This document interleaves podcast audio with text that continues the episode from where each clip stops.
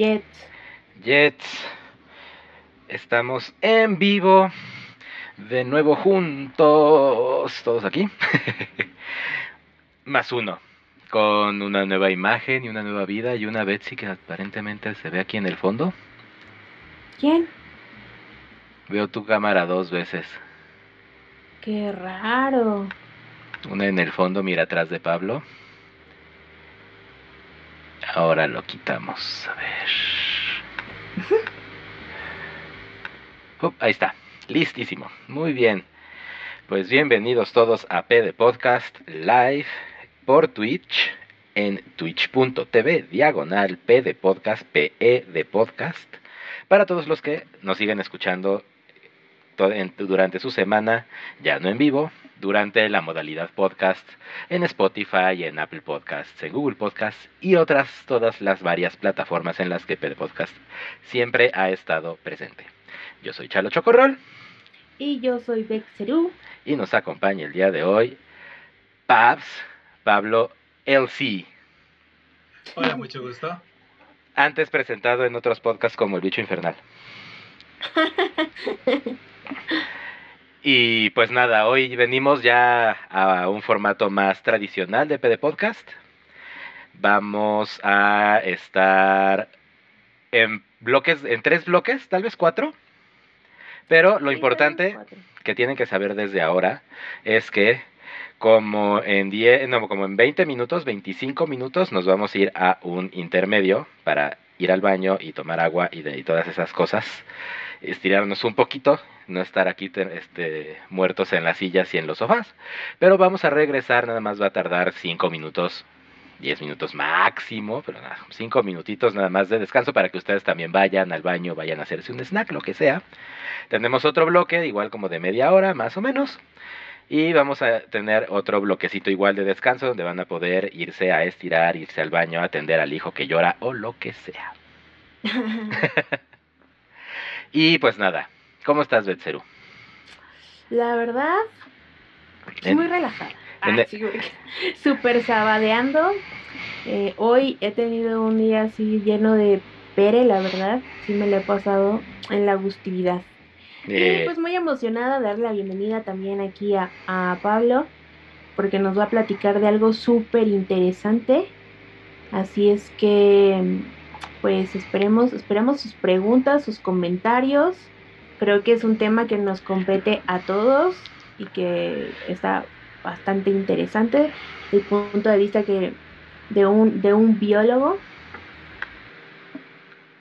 sí, vamos a platicar de vacunas hoy. Este, pero más adelante, no se vayan todavía. Vayan dejando sus preguntas relacionadas a las vacunas aquí en los comentarios para que, y cualquier duda así de este estilo, para que eh, ya en, ese, su momento Pablo pues nos vaya ayudando a responderlas todas, ¿no? Y sin más por el momento, yo nada más que perdí aquí nuestra escaleta, Betsy. Bueno, en el, o sea, ya ahorita te digo, bueno, primero vamos, ah, vamos a platicar sobre pues todas las fantasías que hay sobre la vida streamer. Eh, y pues bueno, todo, eso es como el, el, mame de la semana en todo lo que estuvimos platicando. Pues es que si no, los, si no se dieron cuenta, ayer Betsy y yo hicimos un stream de gaming en Facebook. Este, donde jugamos ahí yo que es nuestro juego favorito de playeras. Así es.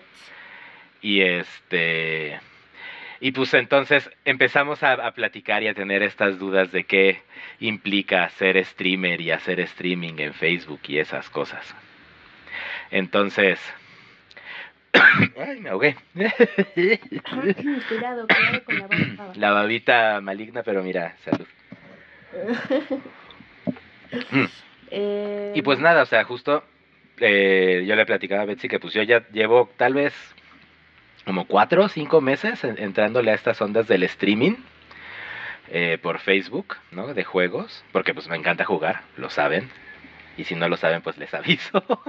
y pues, y pues nada, ¿no? Este. Eh, así publicidad. Anuncio pagado. Anuncio pagado por Chalo Chocorrol en Facebook. No, pues nada, no, no, no, Muco, como justo platicando, estaban platicando que habría que aprovechar que yo ya tengo como esta plataforma y esta infraestructura ya más levantada para poder hacer estas noches de juegos que llevamos meses queriendo hacer y que más no agarramos la logística ni apartamos el tiempo y entonces pues bajo la excusa de PD Podcast ya es oficial y ya es en serio. Por eso ya tuvimos que meter a PD Podcast dentro de la agenda adulting. Sí, completamente. Eh, y pues sí, bueno, para los que no saben, pues yo también en algún momento hice mis pininos en el streaming de, de juegos, que eran un género completamente diferente, pues como ya hemos hablado antes, Chalo es súper fan de Nintendo y pues yo soy chica PlayStation, entonces igual, aquí los que están platicando por acá en el, en el chat, a Vega, bienvenido. Pues se pueden dar una vuelta por mi canal. La verdad es que hay poquitas cosas, principalmente Dead by Daylight, que por cierto, hoy me puse, les voy a presumir, tengo aquí mi playera de El Doctor, para, que se note así el super fandom. Entonces, este, de eso y algunos otros, eh, creo que tengo un par de partidas de los Sims, porque por los Sims 4, si alguien juega Sims 4, pues háganmelo saber acá y podemos hacer otro especial de ese tema. Muy bien, muy bien. Y pues nada, entonces, eh, pues platicábamos justo de, de, este show de que, por ejemplo, yo soy un canal muy chico y por eso funciona como ejemplo, porque no he llegado a los 100 likes de páginas, ¿no? Que es como este, esta meta inicial, donde ya pasando ese, ese benchmark se te desbloquean como todas las herramientas adicionales de streamer, ¿no? Ahí en, en Facebook. Y aquí digo, aquí también, aquí también está el del destacado y todas esas, cosas. Sí, entonces también por eso nos van a estar viendo, saltando y, probando estas plataformas. La verdad es que eh, sí, porque queremos que ustedes también las prueben. Bueno, además de eso, porque pues sí, ver, en cuál estamos más cómodos, porque además todos tienen diferentes configuraciones, diferentes herramientas y la verdad sí está muy interesante cómo es todo el aprendizaje super techy de pronto, ¿no? Este para poder hacer streaming, sí es todo un universo. La verdad es que hemos tenido que aprender muchísimo de cosas muy de muchas cosas varias para lograr esto. Pero pues bueno, ya estamos aquí y pues nada, o sea, justo lo que yo quería platicar al respecto y quería que me, me contaran su opinión es que en algún momento de la semana platicaba justo con un amigo, ¿no? Que le parecía como súper abusivo el esquema de, de monetización de Facebook, de Facebook, ¿no? De Facebook Gaming. Entonces, eh, pues vamos a explicarles cómo funciona para los que no saben. La cuestión es que todavía, según, según mis fuentes, porque no me consta a mí porque soy canal chiquito, pero una vez que llegas a los 100 likes, ya se te desbloquean todas las analytics como de demográficos y de todo ese show. ¿En dónde? ¿En Facebook? En Facebook, ajá, ya puedes entrar a ver de dónde, las edades de tu audiencia y los países y las horas y como todo ese show como de justo de quienes te ven en vivo. Este, pues, y... Pues, Ajá. Ay, sí, es que no sé, como que me acordé, porque en algún momento eh, me dediqué a llevar eh, algunas redes sociales en, Facebook. Entonces, yo sé que sí podías acceder a ciertos analytics como antes, pero no sé si para la cuenta de juegos es diferente, no lo sé, porque ahí sí, la verdad, yo no me he metido tanto, apenas pues he aceptado tus hermosísimas y divertidísimas invitaciones a, tu, a, tu, Choco Stream, que la verdad está súper divertido. Entonces, cuéntanos qué más de esto. Ah, bueno, y pues nada, que justamente eh, lo que el incentivo, digamos, en la vida es que desbloqueas estrellas, ¿no? Y las estrellas, pues son esta manera en la que la audiencia puede darle dinero al al creador de contenido, ¿no? Del mismo modo que en este YouTube tienes el super chat, ¿no? Y aquí creo que tienes que los stickers o no sé qué tienes eh, el VIP. Son, son stickers, pero además eh, hay pues hay diferentes herramientas, ¿no? O sea, hay, hay, integraciones aquí, por ejemplo, en Twitch donde tú puedes poner como extensiones, así como en el Google Chrome que de pronto pones tu bloqueador de anuncios, ¿no? Y este cositos de highlighters y así. Bueno, pues acá en Twitch también hay algunas herramientas donde, no sé, como que puedes personalizar calendarios y hay cuentas regresivas Este, hay cofres del tesoro. Ajá, eso también veía que existía. Sí, que la verdad es que estaría buenísimo que algún día los voy a tener que convocar para probarlos, porque sí me puse a diseñar unos, porque sí hay unos para Dead by Daylight que la verdad sí se me antoja muchísimo probar. Entonces, eh, pues el, están muy padres porque es la parte de la gamificación con la interacción en, en, la audiencia, ¿no? Donde de pronto tú puedes decirles, no, pues miren, si compran un cofrecito, ay, así, que la verdad es que, no sé, son como 20 centavos, una cosa así eh, hay diferentes tarjetas, entonces de pronto puedo decirle así de, ah, perfecto, pues Chalo Chocorrol compró uno o Pablo compró uno y le salió una tarjeta donde Bexeru pues tiene que bailar la pelusa, qué sé yo, ¿no? o tiene que realizar cualquier acción en el, en el juego, ¿no? Ajá. Gus, bienvenido. Gracias por hacer una cuenta de Twitch para comentarnos. Esa es básicamente nuestra intención al traerlos para acá. Gracias, Gus. Perdón porque hacerte hacer mil cuentas, pero así es la vida moderna actualmente. tu identidad está fragmentada en 17 mil cuentas de diferentes servicios. Pero entonces justo, este, platicaba eh, al respecto y, la cosa es que en Facebook tiene, cuando juntas 100 dólares equivalentes de estrellitas, te sueltan ese bloque de dinero y te lo depositan, ¿no? O sea, no te, No, no te está cayendo de a 2, 3 pesos, 20 pesos diarios o cada streaming que hagas, porque pues no, así no funciona la pobre economía. Los, los costos, eh, los costos asociados a depositarle dinero a la gente no, no salen más que justamente en cantidades de mil pesos o sea, entonces tus opciones son o esperar a juntar suficiente gente o abrir tu OnlyFans. Exactamente, entonces justo eso me llevaba a decir, pues sí, es que justo ahora la tendencia para monetizar, o sea, con todos estos esquemas de monetización que son como muy apretados y muy constrictores en todas las plataformas, pues lo que ha pasado es que ahora tienes eh, el uso de Patreon, por ejemplo, o nosotros que tenemos Coffee, ¿no? Por cierto, co-fi diagonal PD Podcast. Que tampoco ha funcionado tanto, la verdad, de Coffee. Este, creo que funciona más Patreon, pero es que en ese momento, ay, por cierto, aquí nos está saludando eh, Virgo, hola. Hola, Virgo. Y, sí, justo lo de las estrellas de Facebook es horrible. Este, entonces, en algún momento, fíjense que intenté les así confesiones de un artista emprendiendo.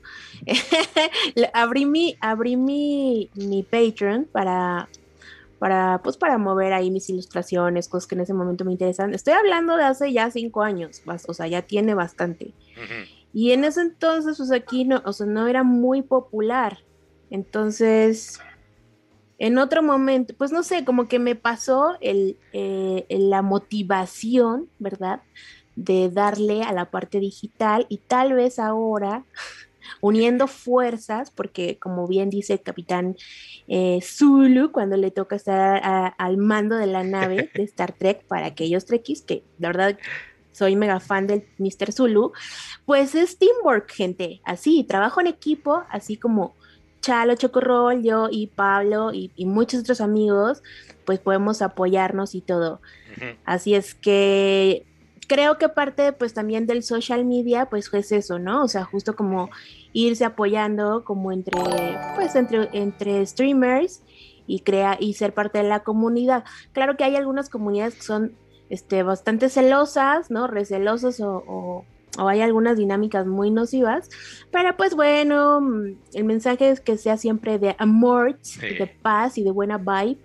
Ese sería, exacto, live long and prosper justa, o sea, justamente la, discusión iba como en esta cuestión de que ahora la publicidad o como esta, esta idea del ad revenue, pues ya no es suficiente y nunca ha sido suficiente como para que el creador de contenido pequeño consiga algún tipo de incentivo económico, ¿no? Monetario. No es, o sea, la cantidad de views que necesitan tus anuncios para que consigas esos bloques de dinero, para que te caiga ese dinero y realmente existan, son increíblemente grandes. Entonces, de pronto, así es como de, es que tienes que tener 10 mil views en tu video para que ya podamos mandarte 100 dólares. Bueno, ni siquiera 100 dólares, 2 dólares.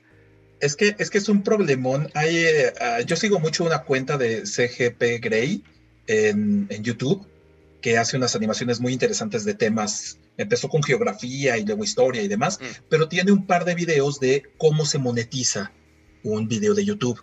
Y es una cosa complejísima que eh, alguna vez se los puse que, que, te hace volar la cabeza porque todo tiene que ver con bots.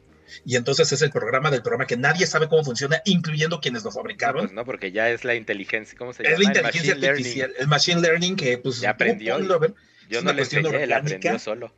Y, y, cómo le hacen para saber cuánto vale un video, cuánto dinero te va a dar ese video, si está monetarizado y bueno, cuánto. Y luego además con todas estas nuevas eh, reglas que tienen, que si hablas de ciertos temas, ya no te ese, video. Pues tenías un millón de views, pero hablaste de una cuestión de política y no estamos de acuerdo con que hables de eso. Así que ese video de 10 mil millones de views, no te damos un solo centavo. Sí. Cosas muy extrañas. Pues, sí, sí pasa. Por ejemplo, ahora hablando un poco...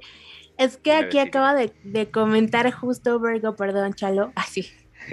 que decía, eh, no, pues que por negocio no sale, ¿no? Y justamente, o sea, si hay una parte que creo que es como parte del contenido creativo de cualquier manifestación creativa, que pues, ok, un poco sí lo haces porque te, te encanta, y de hecho este proyecto sí nació bastante así, como de, ah, pues de nosotros para nosotros y veamos a dónde nos lleva, y enos aquí un año más tarde, retomando el camino del podcast. Exacto. Eh, pero pues sí, o sea, siempre como que también es como recibir apoyo monetario o mensajes o solamente con el hecho de que se conecten acá, hagan una cuenta y nos digan, hey, hey, la verdad es que los queremos, nos importa lo que hacen, pues está súper chido. eso es, es, como bastante genial. Sí, o sea, el, sueño de cualquier persona que hace algún tipo de, contenido que se presenta en medios digitales es obviamente poderlo monetizar algún momento. Pero la realidad y, que, y, la que tienes que ir, o sea, sabiendo es que no, no lo vas a hacer por mucho tiempo. Entonces tienes que buscar, a eso, iba, las maneras alternas de monetización como lo son estos pues, clubes de, de, de afiliación, ¿no? que como son el Patreon, como son los miembros de página de YouTube, como pueden ser este, los ultra subscribers de no sé dónde o los VIPs de aquí, ¿no? Que es justamente esta cuestión en donde pues tú vas y dejas ahí tu aportación voluntaria mensual como en tipo de suscripción y tu canal pues recibe casi toda la cantidad que las personas le están dando, ¿no? Porque pues obviamente todos los instrumentos de manejo de dinero van a irse quedando con pedacitos a lo largo del camino hasta que ya te llega algo. Pero es la manera como más directa de poder apoyar a los creadores de contenido, más allá de que todos publiquemos nuestras cuentas de banco y nos depositen si quieren, o sea, pero es un riesgo este financiero importante, entonces por eso tienes que tomar intermediarios para poder pues lograr esas cuestiones. Y uno, pues, que es lo que tú decías hace ratito, pues el hecho de tener un Patreon implica que tienes que hacer contenido exclusivo para Patreon, entonces pues es trabajarle extra al Patreon. Entonces, pues tenemos que ir viendo si, si, si sale en cuanto al, tiempo de nuestras vidas. ojalá fuera este nuestro proyecto principal, hacer podcast. Pero pues, bueno, me la pasaría conectada, pero pues tipo adulting también implica otras cosas, ¿no? Hay que lavar la ropa tarde o temprano. exacto, exacto. Entonces, pues creo que, o sea, no sé, eh, sí es una cuestión medio me, ¿no? El hecho de que, pues, para todo ya hay intermediarios, pero pues al, menos obtener, ¿no? O sea, creo que creo que justamente esos intermediarios, pues su chamba es facilitar que el resto del mundo pues te pueda apoyar a la manera en la que tú decidas. Exacto. De hecho, aquí nos está comentando Gus, eh, siempre hay el sueño, ¿no? Uno ve a streamers que ganan millones, o por lo menos a esos que les regalan, ya sea boletos a la Comic Con, eh, PlayStation 5 o Series X gratis, etcétera. Y uno quisiera alcanzar algo semejante. A mí me pasa parecido con el writing. Y pues sí, eh, pues sí, justo eso es parte del sueño. por, o sea, por eso seguimos aquí, por eso seguimos con este mame y seguimos con la intención. muy bien, Gus. El mensaje es no te rindas, tú sigue, mándame ese borrador, yo me comprometo tipo a leerlo, a decirte, está, decirte la verdad, aunque duela a veces. Pues sí. No le saque, le digo la verdad, le digo cómo está su borrador para que lo vaya a arreglar. Si se acuerdan, alguno de ustedes recuerda de, este, este, personaje que estaba ahí en el, en el Zócalo de Coyoacán. Claro leyéndote la mano y viendo el futuro. Claro, claro, claro, no le saque, no le saque. No le saque. sí, claro, lo espero, Gus, de verdad que sí. Y dice Virgo, es más fácil comprar un hosting para videos y hacer un sitio de cursos online y te unes con gente que sea experta en varios ramos y darle su comisión. ya pasamos por ese tema. yo, sé de eso, ¿no? Vamos, a ver, aquí tenemos a alguien que ya lo hizo. A ver, Pablo, cuéntanos tu experiencia. Eh, hay, hay muchas plataformas. Por cierto, suscríbanse. Eh, tenemos otro canal también de enseñanza para maestros. Este, sí, eh, eh, tengo por ahí videos de cursos enteros de cómo utilizar Google y todo. Antes de la pandemia, que cuando empezó la pandemia se lo compartí a todos mis compañeros de la escuela, de por favor vean ahí y, ahí está explicado cómo abrir Classroom y cómo utilizar Drive y, cosas básicas.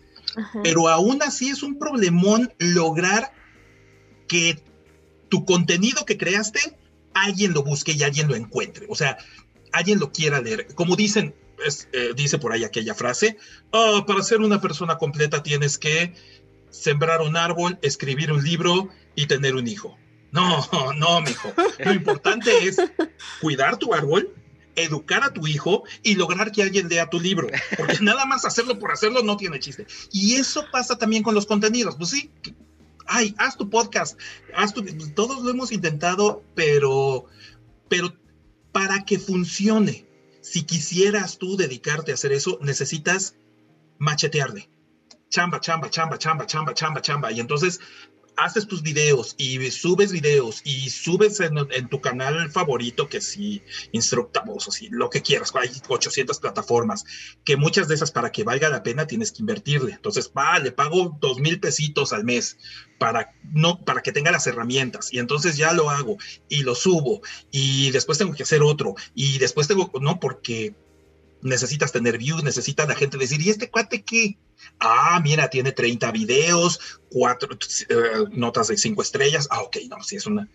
Si no, te pierdes en el, en el mar. Pero igual, en la escritura, en el podcast, en la enseñanza, en todo, el secreto es, no es el talento, el secreto no es la inspiración, el secreto es la chamba.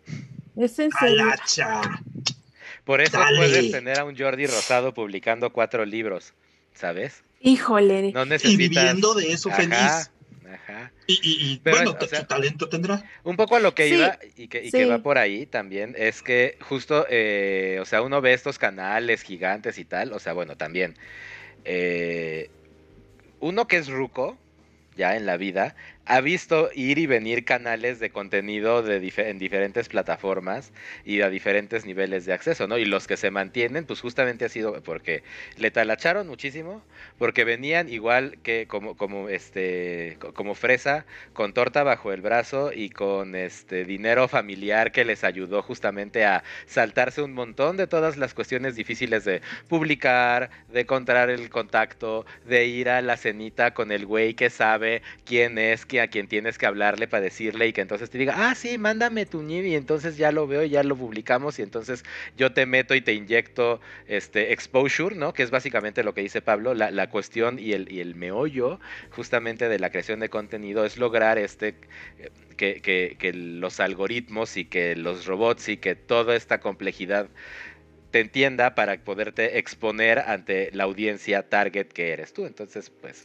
Claro, y, y, es, y esto va como muy de la mano con lo que, con lo que comenta aquí Verigo, ¿no? Que es como mucho se basa en la promoción y propaganda que generes de tu plataforma. Sí, pues sí, claro, o sea, entran, son muchos factores en, en, juego. Aquí creo que el principal problema es como que intentes hacerlo tú solo, o sea, de verdad es muchísimo trabajo, o sea, sí de pronto te puedes ver fácilmente rebasado eh, si tienes que crear contenido, configurar este eh, campañas publicitarias, etcétera, ¿no? O sea, pierdes un poco, es muy fácil perder de pronto la esencia del proyecto, ¿no? Y que te, y que, y la motivación como para hacerlo. Entonces, como realizador, pues sí, sin duda es uno de los, de los retos principales a los que nos enfrentamos y una vez más, digo, como, como, creadores chiquitos sí, pero de pronto si ya eres parte de un corporativo que se dedica a tener cinco estudios que generan contenido de YouTube para 40 plataformas, pues, ¿no? Donde, pues ya no donde ya no importa que inyecte un millón de pesos en pauta publicitaria para este, en redes sociales, pues obviamente voy a tener exposure, ¿no? Y obviamente en algún momento ese millón de pesos se me regresará, ¿no? Evidentemente esa es la idea. Bueno, pues ahí tenemos a las, a las granjas de contenidos de Super Hit de Five Minutes, así de Easy Peasy, que la verdad son, o sea, hay muchísimos que neta son irreales, así de neta no se puede, son cero funcionales, son, basura, o sea, de verdad. Es, es mentira mascar, si es como mascar chicle así con los ojos de infomercial, así de hágalo usted mismo, o sea, que... Cosas que quieres hacer pero nunca vas a hacer porque si las haces te vas a dar cuenta de que tu cocina se quema, parte 2. Entonces, ah, esos son más divertidos cuando lo intentan replicar. No, no solo eso, de verdad hay cosas que son peligrosas, o sea, hay explosivos en potencia en, en varios de esos tutoriales que así como de... Te mete a tu microondas por 40 minutos, dices, ándale pues. Sí, ¿cómo no? Entonces, o sea, justamente, y ya para como tomar el último tema para que cerremos este bloque, justamente entonces también es como un creador de contenido se defiende contra justamente todo este show de las granjas y de, estos grandes robots que, que, que, inundan las redes de contenido vacío y falso, y, pero fácil de digerir y súper divertido, ¿no? Que pues obviamente pues si tienes, pues ¿cuánto decían? ¿Te acuerdas de ese video? ¿Cuántos canales tenían? Como 200, 300 eh. canales que publicaban diario cuatro videos que tenían cada video 8 millones de vistas. Pues obviamente así sí generas muchísimo varo, siempre. Pero un, uno, y, pero, pero justo estás inundando la, oferta de contenido con todas estas basuras y a nosotros que esperamos ser un contenido de una calidad un poco más alta que el promedio, pues tenemos que justamente luchar y pedirles que por favor, nos compartan y este pues invita a tus papás. y, que inviten y que, traigan gente acá que platiquemos en PD Podcast, ¿no? Yo, yo creo que como recomendación para todos los creadores de contenidos, es padrísimo ponerse a ver a otros creadores, pero no lo que hacen ahorita. Vean lo que hicieron hace 5, hace 10 años cuando empezaba su canal. o sea, por ejemplo, estos cuates que están pegando, que pegaron con tubo eh, Pascu y Rodri con su video de Zeus y luego ya se siguieron en eso. El canal de, de Destripando la Historia tiene cerca de 6, 8 años y todos los anteriores videos están así. Pues o sea, el de Zeus es una hechos Son hechos a mano. Son hechos a mano, pero, pero pues te platican de Pinocho y te platican de mil cosas, pero le dieron en el clavo.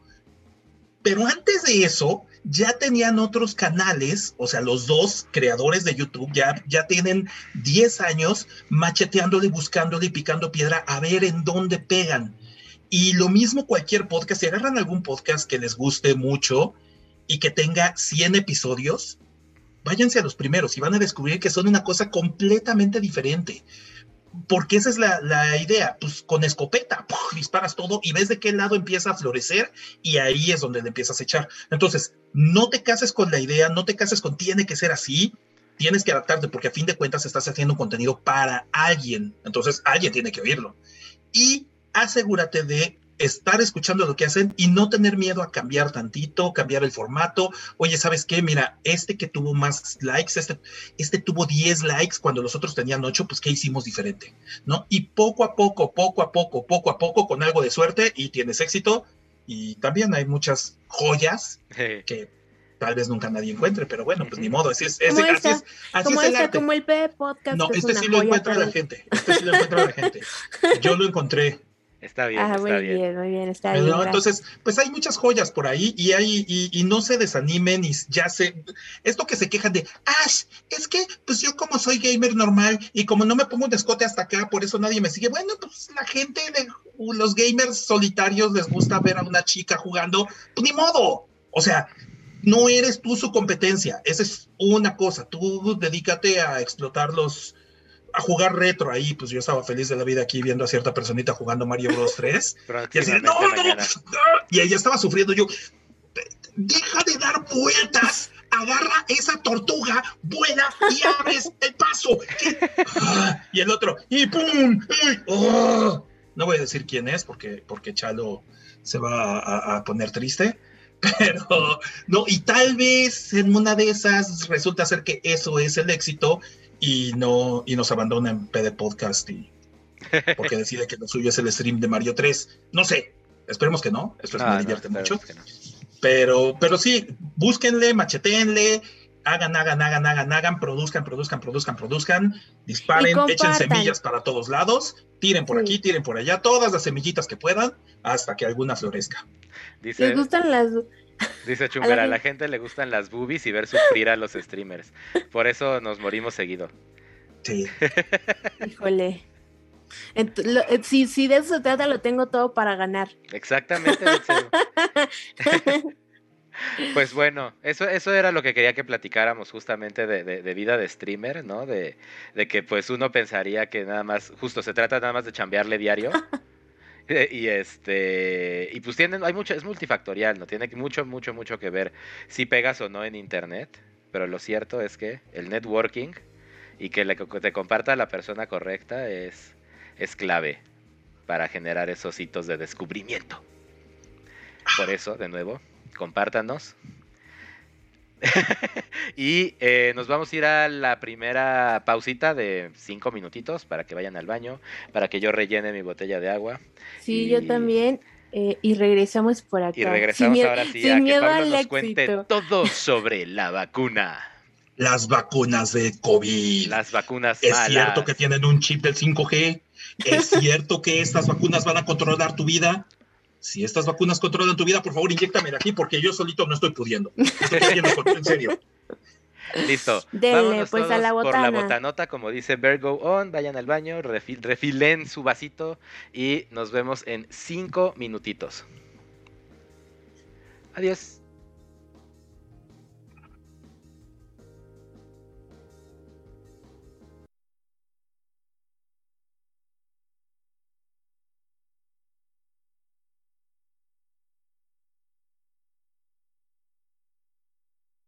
Go. Y volvemos a. No volvemos. Sí, sí, volvemos. Con 16 imágenes. No nos, oíamos, pero sí. Wow, porque estamos súper multiplicados. sí, porque estamos súper eh, multiplicados. ¡Ay, me estoy viendo triple! ¡Qué locura! pero es que así se ve, miren. Están viendo la Matrix. Ah. Listo. I'm sorry.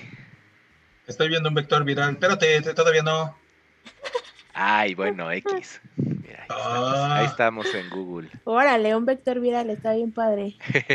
Ay, mira, aquí tenemos ya una pregunta. Bien, pues, pues échale, échale a ver.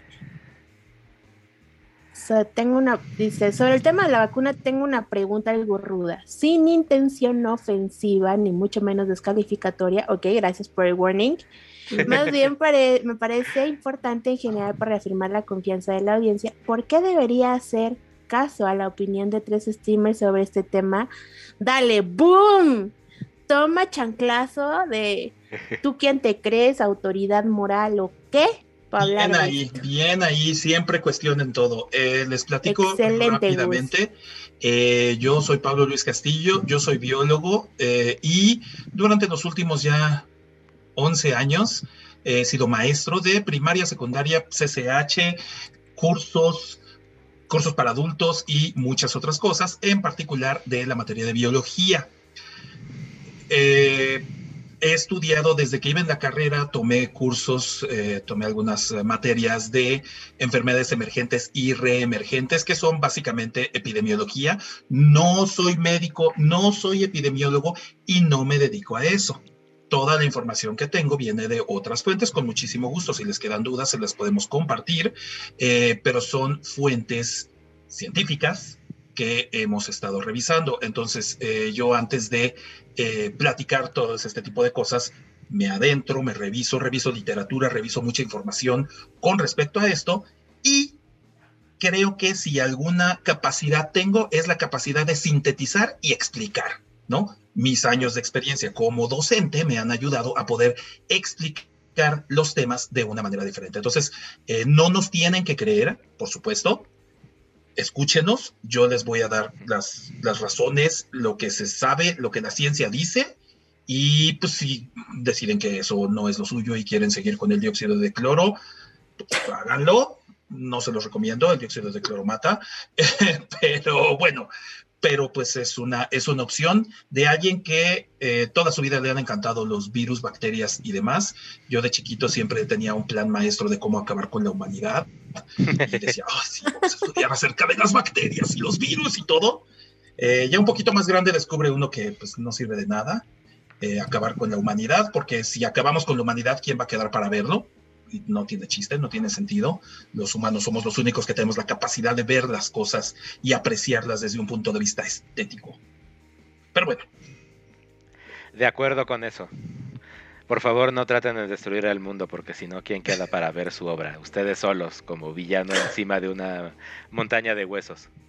Por cierto, Thanos, Thanos es un inútil.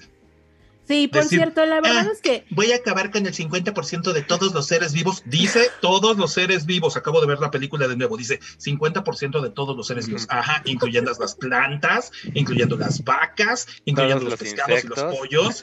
O sea, que hay especies que el 50% acabas, le pones en la Mauser completamente a la población y otros que son nuestra comida. Entonces acabo con el, ok, tengo un problema porque tengo 20 personas y solo tengo una pizza para alimentarlos.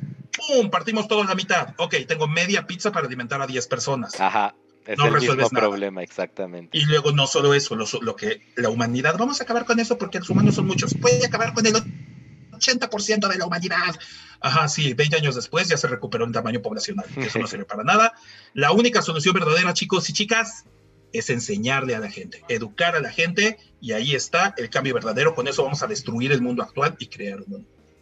Así es, porque ya lo decía Mago de Oz, si hay que luchar, luchar es educar.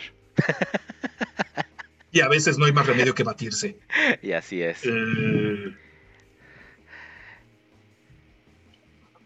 Dice Gus, sí, el maltusianismo no sirve en absoluto. Muy ignorantes los que pensaban que Thanos tenía la razón es una actitud bastante infantil. Mm. Bueno, no, no, no lo tomen a mal. Infantil me refiero porque es común que mis alumnos de secundaria digan, ay, es que Thanos es la neta. Porque, por esto. Mm. Mira, muchacho, te voy a platicar que cuando yo tenía tu edad hubiera opinado lo mismo pero en el futuro 7.345.941 que vio el Doctor Strange inscribió a Thanos a un curso de ecología básico y entonces eh, Thanos se volvió un ecoterrorista y cambió el mundo de otra manera. Pero eso no era publicable en una película. Solo, solo mató al 1%. Eh, pues nomás a los que contaminaban. Para hacer una lección. Sí, entre eso y pues la verdad es que también los villanos tienen la mala costumbre de anunciar sus planes para que alguien, no así, así, tipo héroes, les arruinen el juego. Quiere monologar. Hay razones psicológicas alrededor de por qué un villano haría esas cosas. ¿Ah, sí? Sí. A ver, brevemente. no, no, no, ese, es en otro, en otro P de podcast donde nos adentremos con probablemente tal vez otra persona experta en eso, podemos ñoñear sobre la psicología de los villanos de la ciencia ficción. Ah, está bien, podremos ser cuatro. Podremos ser la primera vez que seamos cuatro en PD Podcast. Ok, ok, ok. Bueno, X. Dice ver Go On. al fin, ciencia ficción. Jaja. Pues sí. Al fin, ciencia ficción. Pero algo que no es ciencia ficción es el estúpido COVID. aunque pareciera una realidad de ciencia ficción, este. Ve, esto ya está está mostrando aquí. Wow, ¿qué es eso? ¿Qué estamos mm, viendo? Es que estamos viendo lo que andas viendo. Ah. Con que sí. Hombre, pues mira, es, la cuenta de PD Podcast, así que más bien es lo que refleja lo que nuestros viewers están viendo. ¿Por qué, había tantos de osos? Sí, ¿qué onda? ¿De ah. osos? No, no, yo había unas así. Yo, por eso el COVID es una cuestión que tenemos que discutir prontamente. Ah. en vez de estar platicando sobre los historiales de Internet de las personas. Claro que sí. Muy bien. Ok, entonces para empezar ya de una vez, antes de poder empezar a hablar de las vacunas, necesitamos aprender dos cosas muy sencillas, muy platicaditas. Y una es cómo funciona el sistema inmune porque toda vacuna tiene que ver con el sistema inmune. Entonces, no, a ver, espérense, antes, antes de que empiecen a decir, no quieren una clase de ciencia, créanme, esta va a ser un poquito más amena y no la van a odiar, espero. Si la odian, bueno, perdón. Además, perdón, pero es conocimiento básico que cualquier ser humano debería de tener sobre cómo funciona la realidad en la que está su cuerpo. Y nadie sabe por qué pues porque así somos, porque cuando nos lo enseñan estamos, somos adolescentes y está el maestro diciéndote, y entonces de esta manera vas a salvar el mundo. Y tú estás nomás pensando, ¿por qué no me pela? ¿Por qué no me ha respondido mi mensajito? No, no, solo ah. eso. A mí me pasaba constantemente, me, recuerda como Charlie Brown que solo escuchaba así como, sí señor, sí señor, así. Muy bien. Entonces, el sistema inmune es una serie de mecanismos que tiene el cuerpo humano y los, eh, todos los seres vivos, algunos a diferentes niveles, pero es un sistema, ya me entró aquí, ay, me grita en el ojo, perdón, que eh, tiene que ver con el sistema inmune tantito. Eh, resulta ser que el cuerpo va a tener dos grandes grupos, dos caminos, dos mecanismos para curarse de cualquier cosa que no pertenezca a tu cuerpo y que entre. El primero son toda la respuesta inmune no específica. Es decir, te cortas. Miren, aquí tengo una quemada, me quemé con aceite hirviendo, duele mucho. Ya no, pero bueno, te quemas. ¡Ah! Y ahí hay una herida. Y entonces están entrando cualquier cantidad de cosas que podrían ser peligrosas. Entonces, tú, si tu cuerpo produce una reacción y manda señales de alerta por todos lados diciendo, ¡ah, nos vamos a morir hasta que no! Y llegan desde las plaquetas que te ayudan a cerrar las heridas hasta si un tanuki hasta las eh, ay ganas de distraer. A ver espérame así le voy a hacer.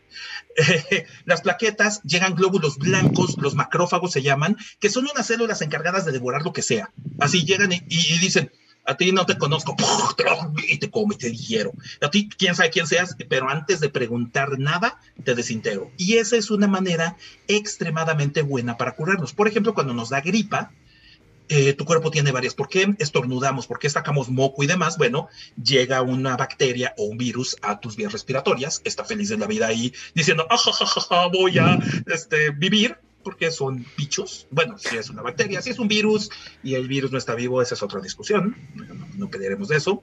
El caso es que llega y está ahí feliz de la vida, reproduciéndose y haciendo más bacterias. Eh, y entonces tu cuerpo lo detecta y dice, no, hay que acabar con esto. Una manera es produciendo mucho moco para que se embarre ahí todas las bacterias y las escupas o estornudes. Cuando estornudes estás sacando todo eso, pues para que esté fuera de tu cuerpo. Otra manera es manda una inflamación, manda sangre a esa zona para que tengas todos los glóbulos necesarios, todas las sustancias necesarias. Y entonces, ay, me duele la garganta. Pues sí, está inflamado. Una manera más es con, lo, como les decía, los glóbulos blancos, toda la batalla. Y la última, sí, el máximo es un ataque nuclear. Sube la temperatura del cuerpo un grado. No, un grado, no. Y entonces las bacterias se amensan y con un gradito es suficiente para que digan, ay, me estoy muriendo y el cuerpo pueda acabarlas. Al cuerpo le hace daño, pero es más fácil matar primero unas bacterias y esperar que el cuerpo no se muera en el inter. Entonces, todo eso, una enfermedad, Antes a fin de cuentas, que enfermo. Exacto, una enfermedad es una reacción de tu cuerpo protegiéndose. Tiene un segundo mecanismo súper poderoso que es el sistema inmune adaptativo el sistema inmune adaptativo es la joya de la corona. O sea, es tan complejo que todavía no sabemos al 100% cómo funciona. Ya cada vez está más avanzado, pero hay muchas, muchos detallitos que lo hacen una, una maravilla. Resulta ser que si a mí entra esta cosa, digamos que este es un virus o una bacteria, un algo, entró a mi cuerpo, ah, que fuera más chiquito, por favor, si me trago esto me va a doler. Y entonces entró a tu cuerpo, tu cuerpo va a va a tener células flotando por todos lados que si detecta eh, y embona y dice, ah, esto no sé qué sea, pero no es mío. No es parte del cuerpo, destruyelo. Y entonces lo va a destruir, le va, a mandar llamar así con una banderita de vengan a destruir a este. Entonces llegan todos los, los este, otros leucocitos y llegan todas las otras células. Eh, y esas, esas eh, células que empiezan aquí a, destruir esto mandan la señal para decir, Cuando lo vean, lo acaban. Y entonces esta célula del sistema inmune crea copias, digamos, para dejar un registro, los llamados anticuerpos, para que la próxima vez que este bicho esté presente en el cuerpo, yo ya tengo soldados especiales para reconocerlo y destruirlo. Le tomé una foto y entonces, si alguien lo ve, se lo chenta, ahí. Así, se busca. Sí, se busca, en esos letreros de se busca, se busca, se busca, se busca, se busca. Entonces, ya que tenemos este mecanismo, la próxima vez que entra este bicho a tu cuerpo, pues lo, detectas luego, luego y no te enferma. Entonces, eh, cuando tenemos una infección por bacterias, pues son seres vivos que les puedes echar un antibiótico y si la bacteria no es resistente al antibiótico y todo, acabas con ella y lo subes. Pero cuando es un virus, los virus son, digamos que, haciendo escalas, si esta fuera una célula de tu cuerpo, una bacteria sería algo así o más chiquito y un virus, seguimos aquí con esto, un virus sería así. ¿Ven lo que tengo aquí entre los dedos? Bueno, así de chiquito, no, yo tampoco, pero sería así mucho más chiquito que la, que la célula, así, o sea, sería una narita. Es muy chiquito y no está vivo, entonces no le puedo envenenar porque solo es un pedazo de ADN o de ARN, de material genético, cubierto de unas proteínas y ya, y ya, y ya, es lo único que es. Material genético cubierto de proteínas. Ese material genético cubierto de proteínas tiene una capacidad de replicarse y de reproducirse dentro de las células. Llega el virus, inyecta su material genético a la célula huésped y la célula huésped pierde un poquito la razón y dice, ah, sí que, ah, tengo aquí unas nuevas instrucciones, tienes que fabricar estas proteínas. Ah, sí, fabrico estas proteínas. Ti, ti, ti. O sea, básicamente hackea la, a la célula y empieza a producir más virus hasta que, pues por supuesto, el sistema inmune llega, la detecta, mata a la célula, trata de destruir a los virus y se pelea a morir hasta que, eventualmente, casi siempre, gana el sistema inmune. Algunos virus que son más peligrosos, pues gana el virus y se muere el huésped y pues, ese fue el problema. Eso sí es malo. Eh, en el caso del coronavirus, que es un virus de ARN, su material genético es ácido ribonucleico, eh, el retrovirus, no importa mucho esto, pero el caso es que entra, manda la información y la célula empieza a producir más virus y la reacción del sistema inmune, la reacción de inflamación, es lo que te termina haciendo que te vaya muy mal. Todavía no está 100% comprendido todos estos mecanismos. Cada vez se van encontrando otras cosas, se van descubriendo nuevos aspectos del coronavirus, se empieza a descubrir que te puede afectar neurológicamente, que muchas partes se van al cerebro y entonces puedes tener algunos tipos de alucinaciones. A, los niños les da un síndrome raro. Se ha detectado muy poquito, pero se ha detectado por ahí que empiezan a ver los niños, a la gente le tiene una percepción rara y las cabezas de la gente las ven más chiquitas. O sea, como si fueran así. Como, en la película de Beetlejuice, que Ándale, los polvitos de Beetlejuice. Así, pues, los niños dicen, es que se ve raro, la cabeza la tiene muy chiquita. Guay, ah, Te puede atacar a tu sistema reproductivo, caballeros. Te puede dejar estéril o impotente el coronavirus. No, es en serio, neta. Eh, y mujeres también hemos, eh, se han encontrado casos de esterilidad, alteraciones hormonales y demás, post-coronavirus. O sea, no cuando te enfermaste, tres, cuatro meses después. Y no se, no se sabe qué tan permanentes son. Así que, pues eso, eso yo creo que si anunciaran eso de, ay, tienes coronavirus, te vas a morir. No, bueno, todos nos tenemos que morir. Tienes coronavirus y ya no vas a poder tener relaciones porque pues nomás no. No, me cubro. Ya vi, ya vi eso. Creo que, creo que como una de las de los principales errores en general, como de la percepción que se tiene del, coronavirus, es que está como, o sea, se percibe así como de, ah, pues sí, te da como una gripita, ¿no? Y ya. O sea, no pasa más de eso. Y toma la que no, ni al caso. O sea, pasan muchas más cosas, ¿no? Como todo esto que estás mencionando ahora, Pablo. Este, y, por acá nos hacen un comentario eh, que dice Quantum Waveform. Eh, escuchando tu explicación, Pablo, del sistema inmune, recordé la película Osmosis Jones. La verdad no la he visto, pero Coméntanos por acá dónde la podemos encontrar.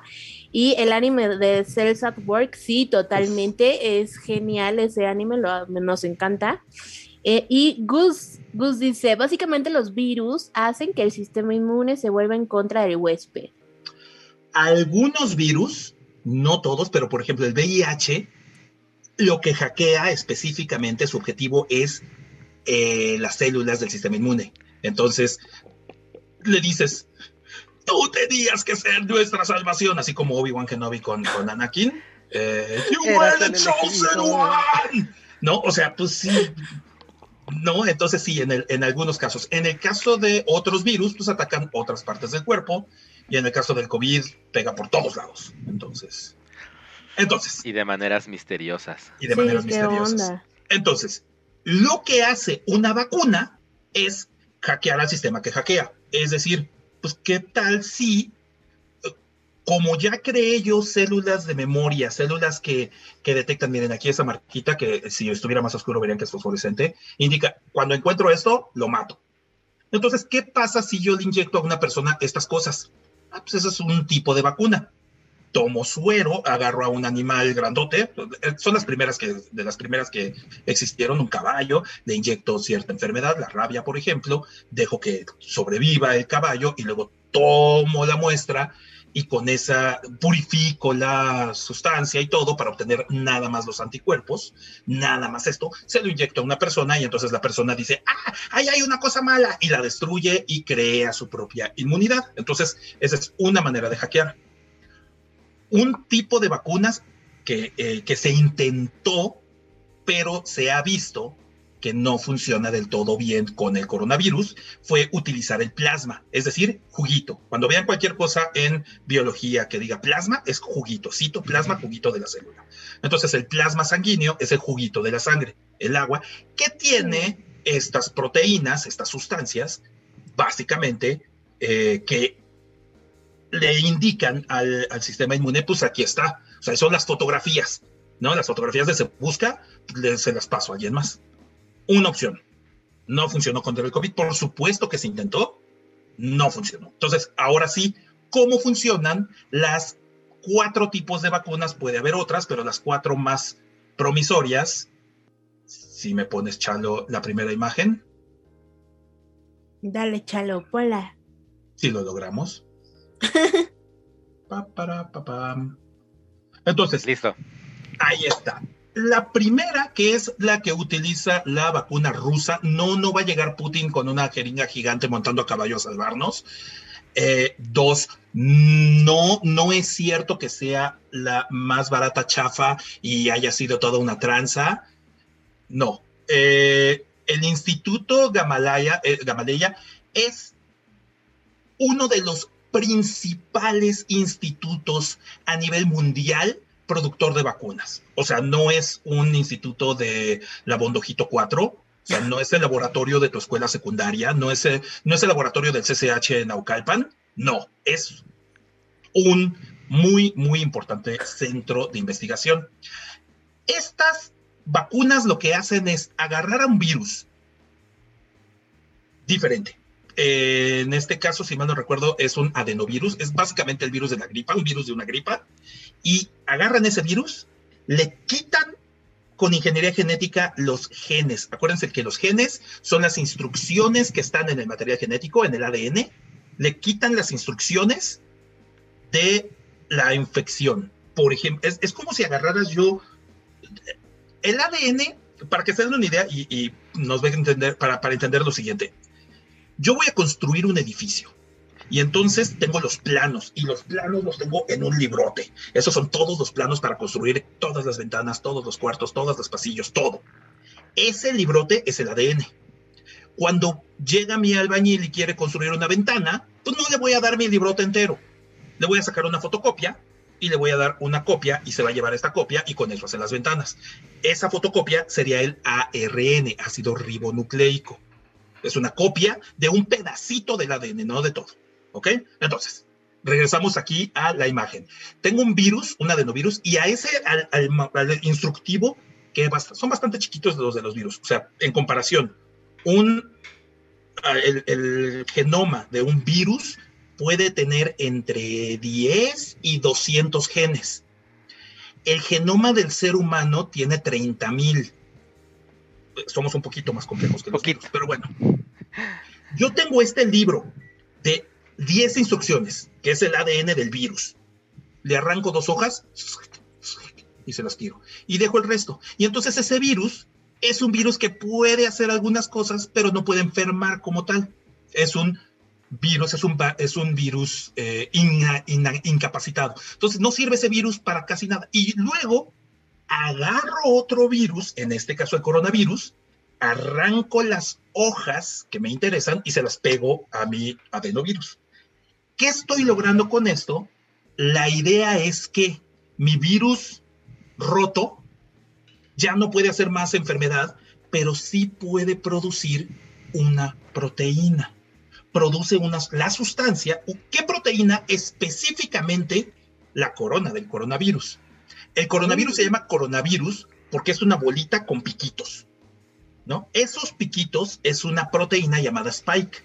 Entonces, estos piquitos, yo puedo meterle la hoja, la, eh, la información genética de cómo hacer piquitos y ponérsela al adenovirus.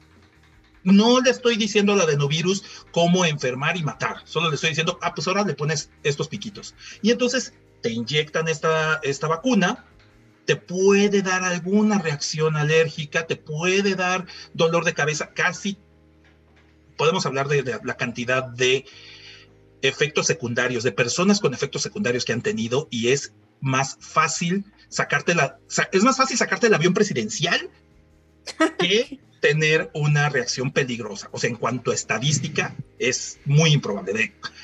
son, son cosas así de 40 mil personas que les inyectaron la vacuna, 10 han tenido reacciones alérgicas.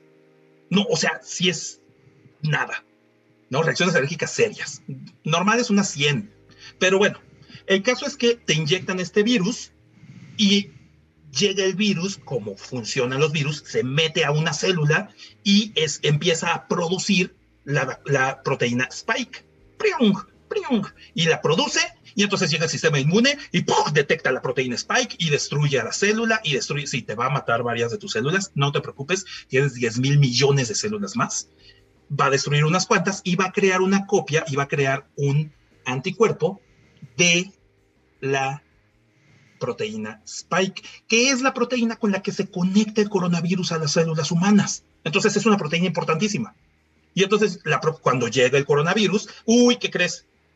Conozco a los de tu clase, por lo menos conozco esa proteína y destruye, bueno, lo detecta, lo destruye y te cura, y entonces tienes tu sistema inmune con este que se llama el vector viral. Esta es la eh, Sputnik, la de AstraZeneca, y ¿no? Estas son las que utilizan eso. La 2, Listo. Ok, esta es más poderosa. Esta es mi favorita. En lo particular me hubiera gustado que esta fuera la 4, pero esta es la 2. Ahí les va. Es más, vean la, vean la 3. Regreso a la a regreso a esta. Santa, vamos a regresar a, a dejar esta al final. Ok. Porque es la más poderosa. 3, ahí está. Virus desactivado. Este es bien fácil es un poquito más complicada que la anterior, digo un poquito menos complicada.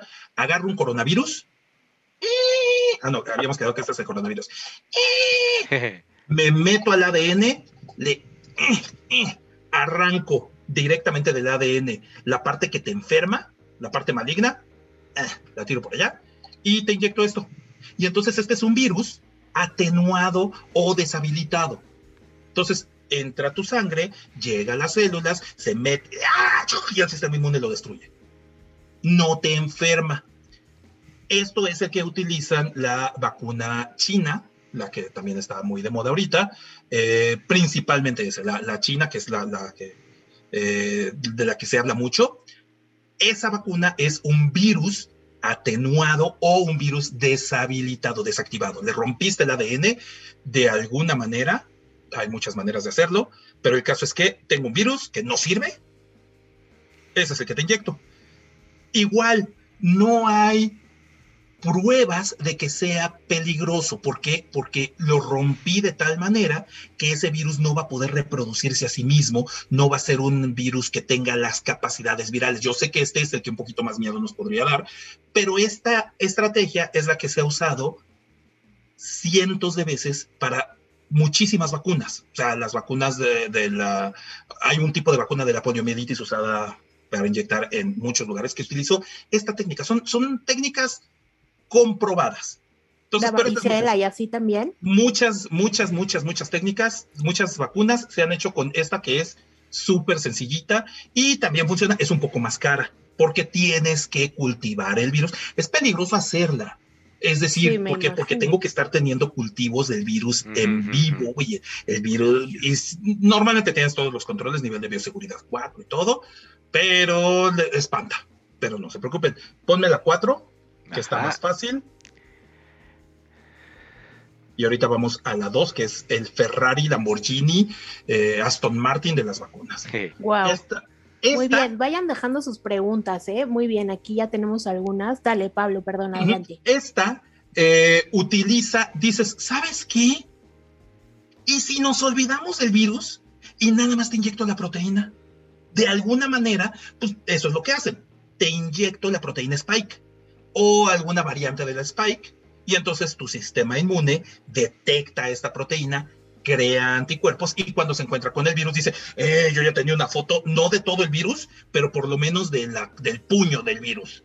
Y entonces reconozco tu puño y pum, lo destruye. Y entonces, si llega un virus en cualquiera de estas, empieza a infectar, sí vas a tener una infección, como en toda enfermedad, pero es una infección que te va a durar muy poquito y va a ser tan bajo el nivel que no vas a considerarte enfermo. Entonces, te escupió alguien que tenía coronavirus en la cara, te llegó el coronavirus, llegó a tus pulmones, empezó a atacar a las células, pero antes de que empiece a reproducirse suficiente, ya lo destruiste. Y entonces, pues ya, ¿no? Y esto es muy sencillo. ¿Qué tal si mejor usamos una proteína? Esta es la que no ha estado funcionando del todo, todavía también está en fase 3, pero pero mm, han visto que algunas no, les gustaron tanto. Y ahora sí vamos a la 2, a la diapositiva 2, que es la meramente, el Lamborghini, el, el poder absoluto. ¿Se acuerdan que les dije que el ARN era una fotocopia para hacer las ventanas? Bueno, lo que hicieron estos cuates y se tardaron solo 42 días en hacerlo.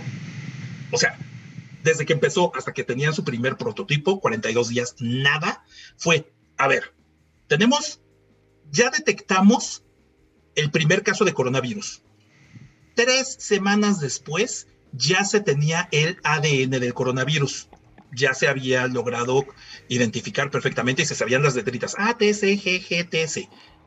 Voy a hacer ingeniería genética, retroingeniería y demás para descubrir cómo funciona cada pedazo. Ok, ya saqué el pedacito de ADN, la hoja donde está la proteína Spike. Con esa hoja voy a ponerle unas instrucciones extra la, y la voy a transformar para inyectarle a las células esas instrucciones para crear la proteína Spike. En vez de inyectarte la proteína entera, te voy a hackear tu sistema para que algunas células produzcan esta proteína. Oh. Como Neo, ya sé Kung Fu. Ya sé Kung Fu. Ahora, hay, unas correcciones que me encantaría hacer. Entonces, lo que haces es, tienes, fabricas tu pedacito de ADN con las instrucciones para hacer el spike. ADN mensajero, de ARN, perdón, de ARN mensajero, que es el que va del núcleo de la célula al ribosoma y el ribosoma produce la proteína. Pero bueno, lo que está más maravilloso de esta es que le tuvieron que hacer algunos cambios para hacerla más poderosa. El cambio más sencillo es, al final le pusieron muchas adeninas. Ustedes saben que las, el, ADN tiene las letras A, T, C, G. Bueno, la A le pusieron muchas, porque cada que empieza a, copiarlo se va desintegrando tantito y entonces le pusiste una colita extra, que no tiene el virus, pero sí mi pedacito, mis instrucciones. Ah, por cierto, así como si le pusieron un mismo. Por cierto, fabrica muchas copias de esta. Ah, luego, en vez de utilizar uracilo, que es la base que utiliza el, ARN, utilizan, no recuerdo ahorita exactamente el nombre, pero es una versión modificada del uracilo que no existe en la naturaleza. Y entonces eso es lo que da, porque de esa manera el ribosoma dice, sí, esto, es la buena. y fabrica más. Luego, modificaron la estructura de la proteína. Hagan de cuenta que si esta fuera mi proteína Spike, le pusieron una colita extra y un soporte extra para que la proteína solita se ancle mejor y funcione mejor pegadita en vez de nada más que fuera sin esto. Si fuera así, no funcionaría muy bien. Entonces le fabricaron un pedacito extra, le modificaron tantito para que se agarre mejor y siga funcionando, ¿no? Todas estas cosas y, luego la cubrieron de un vector, una sustancia lípida, una grasa, un tipo de aceite, varios aceites entre colesterol y otros tantos, para que no se desintegre. Entonces te inyectan una sustancia que está llena de particulitas de aceite y adentro de cada particulita está una molécula de ARN. Esa sustancia llega a tu cuerpo, va dirigida hacia el sistema inmune directamente, hacia los linfocitos y demás, hacia, digo, hacia, por el sistema linfático y empieza a infectar algunas células. Estas células empiezan a producir la proteína. Llega el sistema inmune y dice que no sé quién seas tú, pero te voy a matar. Acaban con las células y le sacan una fotocopia, una foto de se busca a esta proteína todas estas eh, vacunas han tenido, normalmente una vacuna tarda muchísimo en sacarse porque, y, imagínense que yo, eh, son cuatro etapas de, investigación. La etapa uno, lo que agarro es, agarro unos voluntarios que estén bien dispuestos a arriesgarse a tomar Take One for the Team y les inyecto la muestra y veo básicamente si se mueren. Ok, en este caso lo primero lo hago con, otro tipo de organismos, ratones, changos y demás, y veo que, ok, no se murieron, muy bien, vamos a humanos, esa fue la prueba cero, la fase cero, luego la fase uno, las preclínicas. En la fase uno se le inyectamos a algunas personas para ver qué pasa si te pongo 50 este, microgramos o si te pongo 100 microgramos, si no te mueres y si tienes una reacción favorable o no. Dale, qué valientes los sujetos de pruebas, oye, o sea. Sí, son fases, esas se hacen en unas 20, 30, 40, 50 personas.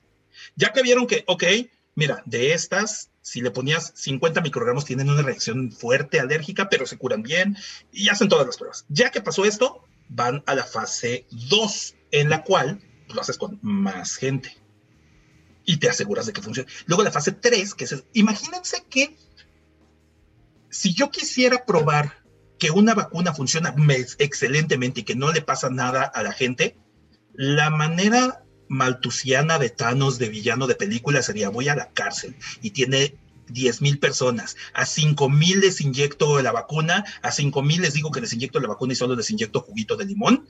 Bueno, ahorita, agua, ok, agua inyectable. Luego a todos los contagios de coronavirus y veo cuántos se enfermaron. Pero no podemos hacer eso, no es ético, no es correcto. Tache guarache, pero, seguro, pero seguro lo hacen así, a estos mm, humanos. Los rusos en una de esas, pero no. Eso pienso también, pero sigamos adelante. lo que haces, más o menos, ahorita les platico de los rusos que hicieron, eh, lo que haces es, ok, con este, se lo voy a poner a 20 mil personas, voluntarios, y los reviso, 10 mil de ellos aleatoriamente les puse la vacuna, 10 mil de ellos les puse agüita.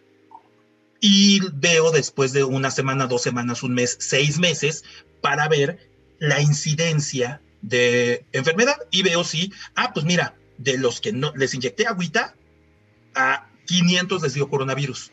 Y de los que les inyecté la vacuna, a 10 les dio coronavirus. Ah, pues claramente la vacuna sí funcionó. ¿Por qué pudo ser tan rápido en menos de un año? Porque uno, había todo el dinero de quieras, o sea, tenían todos los recursos que quisieran. Dos, tenían todos los voluntarios que quisieran. La gente quiso. Sí, yo, yo, yo, con, con tal de que, de que sirva esto, todo el mundo, o sea, hubo mucha gente que dijo, sí, yo me apunto para que me vacunen, a ver si funciona.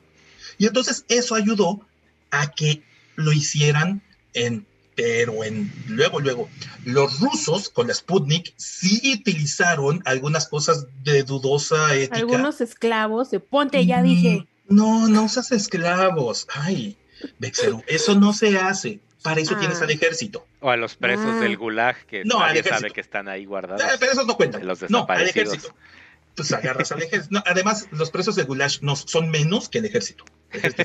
Y entonces sí, en algunas poblaciones hicieron ese tipo de cosas, o en el ejército, o demás, para comprobar la, eficacia de la vacuna. A lo Capitán América, así de, estás en el ejército, ven, te toca que te inyectemos esto por tu, por tu país. Sí, pero ya en la fase 3, o sea, ya habías visto que no mata, ya lo habías revisado, ya nada más estás haciendo esto más poderoso. Entonces, no hay, acaban de publicar los resultados de la vacuna Sputnik y la vacuna Sputnik en efecto tiene un más de un 90% de certeza de que no te de que no te salen ojos de las orejas, de que no te mata y de que es efectiva y de que te, te evita que te enfermes y no solo te evita que te enfermes. En, los resultados que ponen, de las personas que aún con la vacuna se infectaron y tuvieron una enfermedad, el porcentaje de enfermos graves disminuyó a un 0.006%. O sea, si te dan, bueno, puede que te vacunen y aún así te den, pues sí, no pegó la vacuna, tuviste algún problema o demás, el cuerpo es muy variable, pero son mínimos, o sea, menos de uno de cada 100.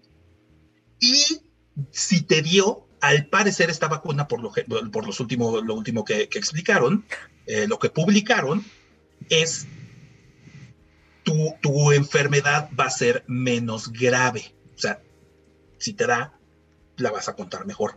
¿No? Entonces, toda esa situación en conjunto nos hace creer que, pues, que todas estas vacunas sí funcionan y estamos viendo eh, que ah, todavía el problema es a ver cómo le hacemos para llevar 120 millones de dosis de la vacuna a todo México. Por dos todavía no tenemos, por dos, porque muchas de ellas requieren dos inoculaciones, una y otra cada a los 21 días o a los 48, dependiendo de la vacuna, eh, para reforzar mucho más que tu organismo cree anticuerpos, o sea, cree sustancias para detectarlo, pero además que cree células de memoria, que eso es lo más difícil, o sea, que cree células que puedan mantenerse más tiempo en tu sangre con algo de suerte y se mantienen de por vida, pero pues llevamos un año con la vacuna, no sabemos de, de por vida, pero esa es la idea. Y al parecer todas esas vacunas sí lo tienen. Órale. Eh, oye, oye Pablo, está súper interesante. Tengo aquí ya varias preguntas, además ya fue así como de... Ah, ¿Ustedes cuáles prefieren? Bueno, vamos a empezar con las preguntas antes de que se me vaya el avión. La eh, Gus nos pregunta, ¿la primera y la tercera suenan casi iguales. ¿Cuál es la diferencia entre ambas? Vector eh, viral versus virus desactivado. Ajá. Una, agarras un virus de otra cosa y le entronchas eh, la información de, el de la vacuna que tú quieres hacer. O sea, hackeas un virus. Y la otra, agarras a un virus y lo rompes, lo lastimas, lo hieres, lo, inactivas. Entonces, en, en la del factor viral, te están inyectando un adenovirus, te están inyectando un virus de gripa modificado con genes de coronavirus. En el virus desactivado te están inyectando coronavirus descompuesto. Los dos son seguros. O sea, por eso se hacen estudios entre 30, 40, hasta 60 mil personas para probarlo. O sea, antes de que haya sido aceptado y que digan, sí, inyectemos a todo el mundo, ha habido, o sea, no es un son 30 mil personas y han hecho pruebas de muchísima gente para asegurarse de que no te mata. Ok. Y luego aquí tenemos eh, un, una fan, Maffer Marvel, bienvenida. Dice, eh, ese tipo de vacuna es un deleite biotecnológico, es tan sencilla pero elegante. Refiriéndose a la 2. Ajá. Y, em, y dice, Pablo, soy tu fan, quiero explicar así de bien como tú. Dale, Pablo, ya, ya tienes un fan. y Gus nos pregunta, ¿saben algo de la vacuna de Johnson Johnson que se supone que recientemente produjeron con eficacia del 100%? Ah, mm, no, o sea, pues dicen que sí, no, no tiene nada de vacuna de... Déjame ver, te digo en un segundo. haciendo es parecida, haciendo... No, o sea, lo que pasa es que a ver, antes de que me digan, no, no tienes idea y ahorita le buscas, o sea, no sé exactamente, pero viendo un registro rápidamente, te puedes dar una idea de si están haciendo lo mismo. Em, ¿Qué hace diferente? Con otros, ah, esa es la que usan en Israel. eso sí. Eh, igual es, al parecer es igual una vacuna de ARN, igual se requieren de dos dosis y algo lograron hacer para que esta vacuna no necesite estar congelada. La de, la de Pfizer necesita estar congelada porque el ARN es muy frágil. Si sube tantito la temperatura, se descompone. Si no está en la grasa, se descompone. Si no sé qué, se... entonces la tengo que mantener muy baja temperatura para que no la vayan a destruir los factores externos. Oye, ¿cómo eh, saben, cómo saben cuando una vacuna ya se echó a perder? Pues. O sea, ¿qué, tal que, ¿qué tal que la transportan así? De pronto fue así como de, ah, sí, y se nos apagó. No, tú mételas al conge ya, así, no pasó nada. Sambiaruru. Yo creo que hacen la técnica de la monedita. No sé si han visto esta, esta idea de que cuando vayas a salir de viaje pongas una moneda en un hielo en el congelador. Cuando regreses, si fue unos cuantos días, cuando regreses revisa. Si la moneda sigue arriba, significa que estuvo congelada todo el tiempo, no se fue la luz ni nada. Si la moneda está medio hundida en el hielo, significa que se fue la luz tantito, se derritió tantito el hielo, pero luego regresó, y entonces sus productos que estaban congelados todavía están buenos. Pero si la moneda está congelada hasta el fondo, significa que se fue la luz, se descongeló el hielo o se estuvo mucho tiempo sin luz, y luego volvió a ver la luz, porque regresas y dices, ay, congelador está bien, sacas tu comida y te enfermas de la panza porque se te echó a perder no con la técnica de la moneda. eso, Pablo, qué miedo. O sea, de verdad es así como de, ah, voy a poner un cabello en la puerta para ver si alguien entró a mi habitación. De verdad, o sea, en serio, tan rústico, no hay nada más high tech. Hmm. Pero, por supuesto, haces una cosa así, hay mecanismos y sistemas, como la estampita que te da tanto miedo que revisen cuando llevaste tu PlayStation al taller, te digan, uy, mijo, aquí está el control, el registro de que le cayó agua. No, no le cayó. Bueno, lo mismo, tienen algún tipo de control más sofisticado que si se descongela en algún momento, te indican, sabes que aquí está esto en azul, se descongeló, esa vacuna ya no sirve. Mm. Hay que averiguar sus métodos de seguridad. Pero que no sea en un video de Tasty, por favor, echen una gran video de cómo haces una vacuna. Eh, y pues a ver, ¿no? Entonces, ¿qué, onda con esta de... O sea, si la, si la de Johnson Johnson es como la de Pfizer, pero a prueba de calor, o bueno, más resistente al calor, pues estaría... No, pues vamos a revisar interesante, ¿no? Mm, ¿Ustedes cuáles se ponen? ¿Cuál, cuál, cuál sí? Bueno, independientemente de que no, suponiendo que, puede, que pudieras que puedes elegir. exacto. Así de ay, Ah, yo tengo una pregunta. Yo tengo una pregunta que he estado guardando para acá en este momento. ¿Qué pasa si yo soy un intenso Mexican super fresa que tiene acceso a todos los vuelos internacionales del mundo y, quiero, y puedo ponerme las tres versiones, tres de cuatro versiones de COVID y como soy friki de, la salud, falsamente, y creo que la Tierra es plana, siento que si me pongo cuatro vacunas, este, me hiperrefuerzo. Híjole, nunca. Si me pongo todas las marcas, me hiperrefuerzo. ¿Qué pasa? Híjole, nunca faltan esos, ¿eh? así de no, porque más es mejor, así tipo por si las dudas. Acuérdate que hay toda una, hay toda una mentalidad humana de que entre más me, me friegue el cuerpo, y más lo someta a estrés, más, más, más este, corrioso se va a poner y entonces es como una armadura que se me hace inmune porque me enfermé de muchísimas cosas o me expuse a todo lo enfermable. Pero entonces, o sea, ¿qué pasa? Si, si, si en un mundo ideal yo tuviera acceso a las cuatro vacunas al mismo tiempo, bueno, no, lo sabemos porque no creo que se hayan hecho suficientes estudios. No, porque cada, cada instituto está haciendo su versión y sus propios estudios. Entonces, no creo que tengamos un tamaño muestral suficientemente grande para saber qué idiotas que se quieren vacunar, multivacunar. No, y sobre, sobre todo porque hay, o sea, porque hay deficiencia de la vacuna, o sea, como que no hay suficientes como sí, para... Sí, sí, hay escasez. ajá, o sea, es así como de duda, así, ¿cómo la consigues? Eh, sí, no lo sé. no sé qué te pasaría. En, el problema funcionamiento de vacunas, o sea, como, o sea, platicando, si, me, si, de pronto tengo acceso y me digo, ah, pues me pongo la vector viral y en 10 días me pongo la de Pfizer y en 10 días me pongo la de Coronavac. Eh, pues, mira, tal vez te sirva. Eh, o tal vez tengas, si tienes un 1% de probabilidades de que tengas una reacción alérgica con una y luego te pones dos y luego te pones tres, pues estás aumentando tu potencial también de, de, tu defensa, pero también de que tengas reacción alérgica a alguna, más la interacción entre ellas. No se los recomiendo, no se inyecten más de una, no sabemos qué vaya a pasar, pero por ejemplo, ese es uno de los detalles. ¿Por qué no se quieren vacunar a menores de 12 años? No es porque sea peligroso, es porque no sabemos. Porque los estudios hicieron de la mayoría de las vacunas de personas de 18 a 59 años. En algunas, por ejemplo, la de Sputnik sí se hizo hasta 85 años. Eh, y creo que se hizo a partir de 12, entonces tenemos un mayor tamaño de muestreo, pero no hay suficientes datos que nos digan si los menores de 12 años les puede causar otro tipo de problemas, o sea, no porque sea peligroso, sino simplemente porque no sabemos. O sea que los morros siguen siendo así el, el, vehículo óptimo de contagio para lo que quieras. Sí. O sea, sí, de verdad, es que en serio. Por eso debemos de protegernos todos a su alrededor. Para que ellos no se contagien y no contagien a todos. Hola, te voy a visitar. ¿Tienes hijos? No vengas. la, de Johnson y, la de Johnson y Johnson es vector viral. Ok. La de Johnson Johnson es tipo 1. Tipo 1, ok, dale. Por eso se puede. es como el Sputnik, por eso se puede eh, almacenar a temperaturas normales y demás. Cool. Excelente. Pues mira, ya nada más aquí este comentando que todos queremos, en realidad nuestra fantasía es que nos vacunen y nos volvamos X-Men.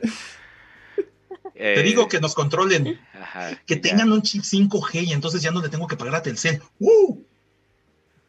A ver, bueno, dice Gus, dice, bueno, ya en serio, algo que sí recuerdo fue escuchar una recomendación de que si te ponías la vacuna contra la influenza, debías esperar cierto tiempo, creo que 15 días, antes de ponerte la de COVID. O bueno, cualquier otra. Otra vez, no sabemos qué interacciones vayan a tener unas vacunas con otras. Es mejor que haya Mientras, exactamente, mientras no sepamos, mientras no haya suficientes estudios, en 10 años vamos a saber que, ¡ay! ¿Te acuerdas de todos esos que se murieron? Fue porque se pusieron la de AstraZeneca con la de Johnson al mismo tiempo. Y, bueno, no, ustedes son muy jóvenes para recordar la primera película de Batman. Eh, pero el guasón produce una serie de toxinas extrañas y nadie sabía qué combinaciones eran las que te mataban pues también aquí no es que te vayan a matar, pero no lo sabes. O sea, no sabes si vayas a tener una interacción entre ellos. Pues es que, o sea, justo como... Ajá, eso está bueno. Es lo que dice Vergo, pero sí. Sí, Dice, ya tenemos un chip que nos controla, se llama SIM y está en cualquier celular. Ay, sí, es verdad. Nos van a inyectar con una cosa que nos controla y lleva registro de qué hacemos y con qué hablamos y además nos, nos sugiere inconscientemente cosas que comprar. Mira, ah, es como voluntaria. ¿Cómo va ese chiste de... Ah, el de, el de llegué a mi casa y le eh, dije, empecé a hablar querido. Mi esposa me preguntó, pero ¿por qué estás susurrando? Ah, es que no quiero que, no quiero que Google me escuche. Yo me reí. Ella se rió, Alexa se rió, Siri se rió. El FBI se rió, sí. El FBI se rió. Pues sí, o sea, ya tienen todo. ¿Qué le haces? Sí, claro, así como de no, no voy a instalar Rappi porque, o sea, tipo, no quiero que tengan control de mis tarjetas y mis registros, no sé qué. Dude, ya, o sea. Pues para eso tienes PayPal, que era de Elon Musk. Sí, era de Elon Musk, ¿verdad? Eh, sí, originalmente sí. Eh, no la fabricó él, pero sí. Sí, sí. Era, eh, por eso dije, era de él. Pues bueno. Ah, es que... Último comentario, vas, Betsy, vas. No, es que me acordé que Elon Musk me recuerda, es como si fuera Alex Luthor. es como tiene como ese profile. Sí, ¿no? sí es. sí, es un muy buen villano, es nuestro villano favorito. No, como, no como Jeff Bezos. Porque Jeff Bezos es como el villano chafa, es como la copia mala. O sea, sí es multimillonario y es maligno, pero no hace nada divertido. Es, es como, ¿cómo, se llama el de, el de mi villano favorito, dos? Gru. Este, ah, el que no es Gru. No, el, que no es Gru, ajá, el, que es, el, usa hermano. el que usa los pants pegaditos. Ay, no me acuerdo, pero es un gran personaje. Ay, debería volverla a ver. Yo no lo he visto. Uf, vela con Betsy. Bueno, vamos a tomarnos nuestro último break. Este va a ser súper ligerito, nada más estirar un poco los pies, este, hacer un pequeño corte mental. Y vamos a regresar ya a ñoñear, a platicar de Mandalorian, de Baby Yoda, tal vez un poquito de Wanda, este, de qué hemos visto y eso Híjole, sí. en la última media hora de programa. Así que sí. vamos a un pequeño comercial Y regresamos. Ya me duelen las orejas.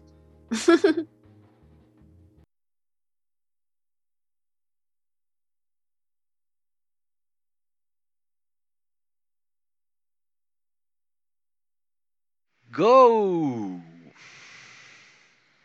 Y regresamos a. Ay, no es cierto. Sí, ¿no? Regresamos a estar en. Ya, ya estamos acá, ya estamos, acá. No es que no, me, no veía mi, eh. si mi micrófono se oía o no, pero sí. Excelente. Pues nada, hemos vuelto para platicar ahora sí ya de pura ñoñería de pura buena onda. Ya fue nuestra etapa seria en PD Podcast. Muchas gracias por acompañarnos. Protéjanse. No le tengan miedo a la ciencia. Sí, no. Y pues nada, ahora vamos a platicar sobre la tele y las películas que hemos visto. El encierro nos ha dado mucho que ver. Este, pero ahorita lo que queríamos platicar, si no me equivoco, si tú hay que tienes la lista de, temas. El tema que sigue es Star Wars, Baby Star Wars con Baby Yoda, a.k.a. Grogu Chan. Grogu Chan. Yo tengo... Pues mire, yo aquí sacaría mi espada porque pues recuerden que es ah. como la parte super darks. Solo que ya no tiene pilas, no tengo que cambiar las pilas, pero hacía toda la onda. Ah. Obviamente eh, me encanta Kylo. Eh, Digo, no sé qué es eso, Star Wars, esa es la guerra de las, de las galaxias. ¿Ves? Dice Segus Villa, Grogu ya fue, lo de ellos. Estoy totalmente de acuerdo contigo. ¿Sí? O sea, yo estoy en contra de. O sea, bueno, que ya, no me voy a quemar más con los Star Wars fans porque es la religión number one, pero. no, no, solo quiero. Es que, sí, o sea, el capítulo de ayer de WandaVision, la verdad es que nos cambió todo el plan de lo que había que platicar esta semana. Este, porque pues evidentemente en una si, si, hiciéramos la injusta comparativa de qué cameo fue mejor, el del capítulo, el del último capítulo de Mandalorian, o el del último capítulo, bueno, el del último capítulo, el capítulo más reciente de WandaVision, pues WandaVision tal vez. A ver, creo que ahorita es el momento preciso, perdón por interrumpirte, Chalo, pero Eh, ahorita es como el warning de spoiler. Sí, spoiler alerts tanto para WandaVision como para Mandalorian. Si, han, si no han visto Mandalorian, shame on you. Eh, véanla, es muy divertida, está muy buena. Le puse spoiler. Y vamos a spoilerla. Y si no han visto WandaVision, véanla, es una cosa muy interesante. Denle chance, los primeros dos capítulos puede que no sean de su agrado, pero van a estar diciendo, ¿eh? Totalmente. Y luego ves el tercero y dices, ¿eh? Y luego ves el cuarto y dices, ok, Houston, ya no estamos en Kansas. Sí, sí. Obvio, Gus, obvio, obvio, sí. O sea, opino lo mismo. Gus dice, el, el universo de Star Wars se queda muy corto frente al universo Marvel y yo estoy completamente de acuerdo. O sea, francamente sí. ya, o sea, es que ya empezamos, mira, estoy aquí ya tengo a alguien en mi, en mi equipo, Gus, tú y yo, uno mismo, así, Yoda dice que no. Mira cómo dice Yoda que no. Digo, cada quien, cada quien sus fans. Eh, yo creo que la diferencia, bueno, es que los dos tienen lo suyo. Eh, el, universo de Marvel, a mí lo que me está gustando, sin hacer, sin, así para que les dé tiempo de platicar tantito antes de que empecemos con spoilers, lo que me está gustando mucho de WandaVision, a diferencia de, eh, por ejemplo, de Agents of Shield, Agents of Shield nunca se animaron, atrevieron o les dieron permiso de hacer cosas que alteraran a la continuidad del universo de Marvel. Es decir, es la primera temperatura de, la primera temperatura, temporada de Agents of Shield y pasan cosas. Y luego de repente resulta ser que sale Civil War y luego sale este no el Capitán América y resulta ser que Hydra son los malos y que todo Shield no sirve y los que estaban haciendo la serie dijeron y ahora nosotros qué hacemos no y bueno pues tuvieron que reconstruir. Pero pues no yo le, empiezo a saber y hay algunos cameos de algunos personajes y por ahí creo que sale hasta Ghost Rider y no sé qué pero sabes que nunca va a pasar se siente que nunca va a pasar nada que pase en la serie y que tenga implicaciones en las películas.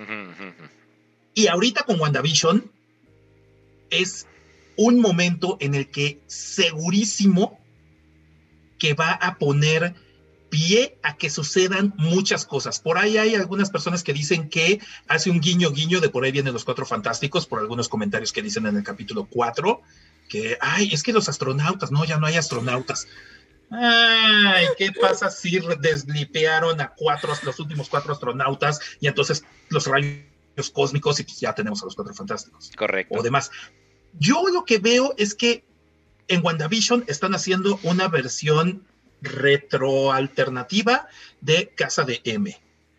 Eh, para aquellos de ustedes que no sepan, Casa de M es una saga de Marvel Comics en la cual eh, Wanda está casada con, con Visión en los cómics, estoy hablando nada más de los cómics.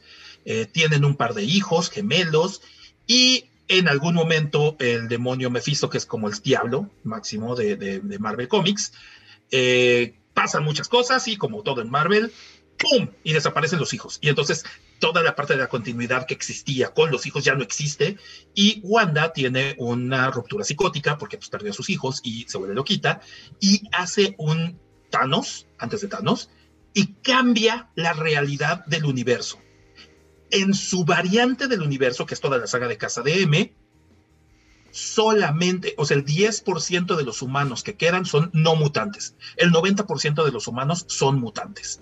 Y entonces, pues todo es así. ¿Qué pasaría si el mundo estuviera dominado por el Homo sapiens superior? Lo cual es una cosa súper divertida y a los personajes y pasan un chorro de cosas. Eventualmente eh, termina Casa de M, regresan a la realidad real, al continuo normal y se extinguen el 90% de los mutantes. ¿No? Entonces, en la historia de los cómics deciden retomar la idea de, ah, pues ahora los mutantes son otra vez una raza en peligro de extinción y nos quedan bien poquitos. Y entonces, pues, a lo largo de 10, 20 años han sido todo ese show. Bueno, como 10 años estuvieron ahí con todo el show de, las, de, todo esto. Entonces, yo siento que por ahí va. Mm. O sea, yo siento que, que, la. ¿Le puedes dar zoom? ¿Ese? A la foto. Ajá, ah. sí, o sea, es que quiero ver la ilustración un poco más grande. Perdón, Pablo, por interrumpirte, dale. ¿No? Entonces, eh, pues la Casa de M fue un evento muy interesante, todo por culpa de Wanda Maximoff, que nota en la continuidad de Marvel, Wanda y Pietro son hijos de ni nada más ni nada menos que de Magneto. o sea, aquí dijeron que son hijos de no sé quién, pero en la historia original son hijos de Magneto. Pero ahora se está diciendo o sea, que O sea, House of M es House of Magneto. Básicamente. Sí, básicamente porque le hace... Mira, papá, mira tú querías que todo fuera... Ah, es la M de... Es, una es, un, es su casco de Magneto. Entonces, oh. pues le voy a la M de sus sueños a mi papá. Y de M de mutante y muchas cosas. Y también es Wanda, pero al revés. No, bueno, o sea, se lucieron con el diseño, qué onda. Ajá, ajá. Wanda tiene, Tiene múltiples acercamientos. Ajá.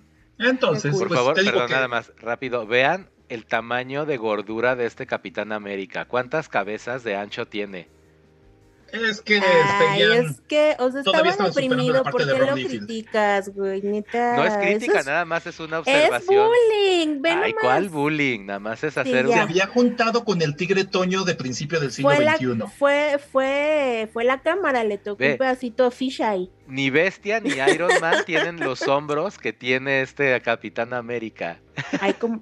¿Cómo no? Dice Gus que no está gordo, que está ultra mamado. Pues sí, también, es, también los luchadores mexicanos con panza están ultra mamados y no les quita lo que tengan panza. Pero bueno, sí, de acuerdo con esa este, historia, lección de historia ñoña de, de Pablo, este, a mí me, me, parece muy interesante justo el hecho de que nunca en el, en el MCU, en el universo de cine de, de, de Marvel, que tenemos que tratar muy aparte del universo de cómics y de novelas gráficas y de otras fuentes, ¿no? porque hacen lo que quieren y siempre han hecho lo que han querido con sus personajes en el MCU, pues este, la, la cuestión es que se... Ay, me distrajo el comentario de Andrés porque el eh, pero es verdad, dude, sí, tienes razón. pero, ah, claro, lo que, lo que te decía es que eh, en el MCU, Wanda no hemos sabido cuáles son sus poderes realmente, ¿no? O sea, nunca, hasta, hasta la batalla de Thanos, donde casi le gana, ¿no? Que ya justamente, ya es, ya es canon que, que Wanda le puede ganar a Thanos así. Nota que estaba Wanda por un lado con una manita destruyendo una gema del infinito y con la otra deteniendo a Thanos. O sea. Nomás porque le aventaron un ahí misilazo extremo del cielo. Este, pero bueno, ¿no? Y la o fue, fue, como Aska, ¿no? Deteniendo acá, acabando con los, con los Eva Chiris y luego. Entonces, Hasta justamente. que perdió la razón, vamos ya a ese parte. Exacto, esta, esta, esta, ah, bueno, también vamos a esa historia, pero no, justo esta Wanda del, del, de la tele ahora y del, de las películas, pues nunca hemos visto su full power y ahorita estamos viendo que pues puede agarrar y secuestrar a un pueblo de 100 personas y brainwashearlos Como para de 3000. Bueno, no sé cuántas personas, pero a brainwashearlos completamente, por lo menos ahorita, creo que según yo van como 10 días donde que, lleva de, haber secuestrado el pueblo. Entonces, no sabemos. Está muy cañón porque para mí eso me hace pensar que entonces Wanda fácilmente al momento de ya, es full spoiler del último capítulo, decirle a sus hijos, no, pues mi hermano, en vez de decirles está muerto, decirles, no, está muy lejos, crea así, con su místico poder wandástico, el universo de X-Men de Fox y lo agrega a este nuevo este multiverso de, Marvel Disney, ¿no? Y entonces, al tener, perdón, al, tener a este, a este Pietro recast, recasteado, ¿no? De que me encanta justo esa, esa ruptura de cuarta pared, y al tener ya al, al Pietro, digamos, del X-Men actual, a mi parecer, en mi fandom mental, que este, justamente ya ese es el mismo Pietro que yo ya vi en las películas, ¿sabes? Ese es el mismo Pietro que salvó a todos, a todos los morritos de la este, mansión explosiva. Entonces, ya existen los X-Men en Marvel. Si bien no oficialmente, ya Wanda los está creando como consecuencia cósmica de haber creado a su hermano. Y como no poder volver a traer a la vida a un zombie, pues agarró y se trajo a un multiverso hermano Pietro, y entonces ese Pietro se va a traer a todo el multiverso y ya va a poder ser canon y va a poder funcionar en, la, en el universo Marvel, en el, MCU, esos X-Men de la Fox. Esa es mi teoría y de se abren las puertas. Eso se abren las puertas, pero a veces me encanta porque realmente sí hay potencial, o sea, sí hay muchas historias, es un universo enorme, no como el refrito de Mandalorian, que como en esta mega forzadísimo que es así como dude, en serio. A, ver, perdón, seguridad. Seguridad. me encanta, me encanta la cara de. Ponle mute, por favor, ponle mute y, sácala de la sala. A la sala de espera por andar de blasfema. Oh, ni aguanta nada. Pero es verdad, es verdad. no, no lo es. Adiós, Betsy. No, no es cierto. Adiós. Adiós, te quise mucho. Te superaré, pronto te olvidaré. Mira, yo creo que es un poco injusto llamarle a Mandalorian un remake porque es una obra original. No dije que un remake, pero sí es como ultra mega explotar ese universo, o sea, otra vez. o sea, entiendo que son los personajes que neta nunca nadie peló y la historia y tiempo atrás y bla, bla, bla, pero pues tal vez es porque yo realmente no me prendo. O sea, mira, de verdad hice un esfuerzo muy grande. O sea, en serio, en serio, en serio, en serio, intenté terminar de verla several times y moría de aburrimiento, así. Baby Yoda no me despertaba tampoco así más que nada. O sea, era así como de, ah, está súper cute y ya, pero, pero ya. Pues es que tal vez, o sea... Eh, eso sí, eso sí, no, tengo que reconocerle que la verdad toda la tecnología y el detrás de cámaras que hay en Mandalorian es súper genial. O sea, sí, la verdad hay cosas muy increíbles gracias a esa serie. O sea, no, no todo es basura, pero pues bueno, la historia no me encanta, ya, that's it, se mm. vale. Yo creo que, yo creo que la, situación aquí es que, eh, digo, uno que tiene tantitas más edades que ustedes, eh, crecí yo jugando a ser Luke Skywalker, crecí yo jugando a tener una espada láser, crecí yo, o sea, al punto que mi color favorito es el verde y tengo un rayo de láser verde, seguramente porque me emocioné horrores cuando vi en el cine El Retorno del Jedi, ¿no? Entonces, para mí representa una parte muy importante y cuando hacen el, el, renacimiento de Star Wars con el episodios 7, 8 y 9, pues fuimos a los estrenos y muy emocionados en el 7 y todo, pero terminan cambiando muchas cosas. Eh, la, la, la, idea, el camino por donde se fueron, a mucha gente, muchos fans, no les gustó. Y, entiendo el argumento de, pues es que hay que cambiar y hay que hacer una nueva cosa y todo, tienen todo el derecho, pues a fin de cuentas es, es su balón y hacen con él lo que quieran, ¿sí? Pero muchos fans quedaron con una, un mal sabor de boca porque estaban no destrozando su historia, sino rompiendo completamente con el misticismo y con la idea y con, con los valores de su historia. Cuando llega el Mandalorian, lo que hace eh, John Favreau es conseguir a puro ñoño clavado, puros cuates que son fans de Hueso Colorado y los pone a jugar. Siendo él el mayor fan de Hueso Colorado. o sea, él es el hijo que George Lucas nunca tuvo. George Lucas lo trata como el hijo que nunca tuvo y le confió ya todos los secretos de, su Sí, le dijo, vente, me dijo, tú continúa mi legado. y entonces agarra a él, a Filoni, que hizo todo Clone Wars, que también es el clavado número dos, o sea, uh John es el uno y, y, Filoni es el número dos, y empezaron a jugar, a invitar a sus amigos, ten, tengo la colección completa de muñequitos, vamos a jugar con ellos y se pusieron a crear historias y cada capítulo es una historia diferente, aunque tengan cierta conexión y van teniendo una seriación. Es, es jugar a Star Wars, o sea, es, es realmente el Star Wars del que yo me enamoré. O sea, es el Star ah. Wars, no es el Star Wars ni siquiera del episodio 1 y 2 y 3 que tampoco son de mi devoción. Es Star Wars, la serie original, o sea, es, es, darle eh, a tole con el dedo a los fans, sin que sea obligatorio de que solo sea fanservice. Sí, que no sea gratuito. que no sea gratuito. Creo que esa fue la idea. En las entrevistas con ellos dicen en un momento, haz de cuenta que como estás jugando con tu hermano mayor, con todos los muñecos de Star Wars, pero tu hermano mayor se quedó con los buenos y te dejó todos los chafitas. y con esos estás jugando. Y tenías un Boba Fett que, como era el otro, era la copia y estaba todo destartalado, lo pintaste de plateado y dijiste: Este no es Boba Fett, este es otro Mandaloriano. Y a eso jugaron. Y entonces, todo como va construyendo te da todo este sabor del misticismo de todas las otras cosas que pasan en Star Wars. y ah, al final, el final, la última escena, el cameo máximo, o sea, yo lo estaba viendo y estaba así ya había leído por ahí que podía salir y había hipótesis de muchas cosas, ¿no? Y estaba, estaba así. Y cuando llega y dices, sí es, no es, sí es, no es, no sí es, no sí es, porque te lo van manejando súper bonito, como sí es, sí es, sí es, no, pero me van a salir con que no es, no me quiero hacer ilusiones, Star Wars ha roto mi corazón demasiadas veces, sí va a ser, sí va a ser, sí va a ser, sí va a ser. Mm, conozco esa empuñadura. tiene guante en la mano, no se le ve la mano.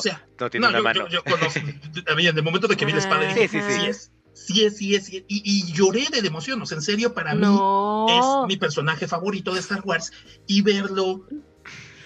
Además, es una escena hermosísima y poética que la puedes ver escena por escena junto con la otra escena máxima de la nueva versión de Star Wars, que es la llegada de Darth Vader en Rogue One, cuando llega Darth Vader al final y mata a todos los, los cuates así, eh, que esa, esa escena del pasillo es maravillosa de la película. Bueno, ver eso y ver la última escena mano a mano son, son espejo, son espejo las dos escenas, es así de, no, pues es que este cuate, o sea, sí era así, o sea, al nivel de Darth Vader, o sea, sí es, sí es lo que tiene que ser.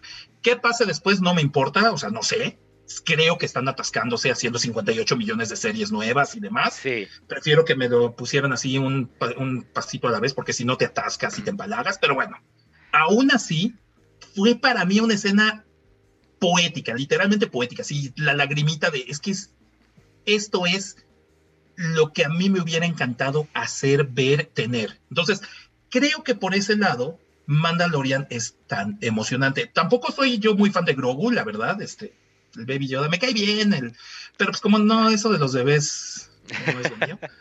este, eh, pero, pero, pero en sí, o sea, esta, esta idea de verlo recasteado así, la idea desde tan sencillo como haber agarrado y dicho, oye, ¿sabes qué? Queremos que salga Boba Fett. Ok, no podemos poner al actor original de porque se murió hace 20 años, pero pues vamos a poner al que salió en los Clone Wars, vamos a poner a Temuera Morrison, Jake the Moss. Si no han visto uh, Somos Guerreros, busquen, es una película súper fuerte de Nueva Zelanda de los noventas, donde sale por sale Temuera este, Morrison. buenísima. Ok. Eh, anotada.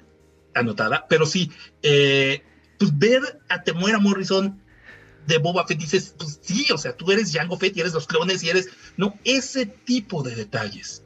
Vamos a hacer esto para darle a los fans. Que Boca Tan siga siendo la misma actriz que hace la voz de Boca Tan en todas las series anteriores, ¿no? Es, es el mismo personaje, tienes ahí una consistencia. te tienes que ir a Wikipedia a revisar quién era Boca Tan, qué hacía, y, o ver los capítulos. Y Afortunadamente, Disney Plus te dice, ah, ok, ve estos capítulos de, de Clone. Ah, ok, gracias, Play. Bueno, eso está muy cool, las escritoras y esas. Sí pasaron cosas muy geniales en la producción de, de Mandalorian que valen la pena. Aunque la historia, bueno, en fin, ya no voy a decir nada. Es que las historias individuales se sostienen más allá de, necesitar que sepas de Star Wars, ¿sabes? Sí, y más, o sea, le voy a dar, ok, le voy a dar otra oportunidad. no, no, no sacas favores. No, Pablo, de verdad, o sea, es que de verdad, o sea, tu reseña me conmovió demasiado, casi lloro al escucharte. no, la cosa, si ese es tu sentir, lo haré. Lo que yo he aprendido En, en, mi camino del fandom de Star Wars, porque yo era la verdad es que un fandom muy casual de películas, ¿no? Y that's y yo, ah, me gustan las películas, las tengo, las he visto varias veces, me puedo hacer memes con los diálogos, whatever. Y conforme pues, fue avanzando el tiempo y la vida, eh, pues, eh, hubo más acceso ya a material audiovisual de Star Wars, más allá de los cómics, a los que nunca les, les entré porque sí quería, pero eran caros, y luego el PDF y ne. ¿No? Hasta ahorita, hasta recientemente.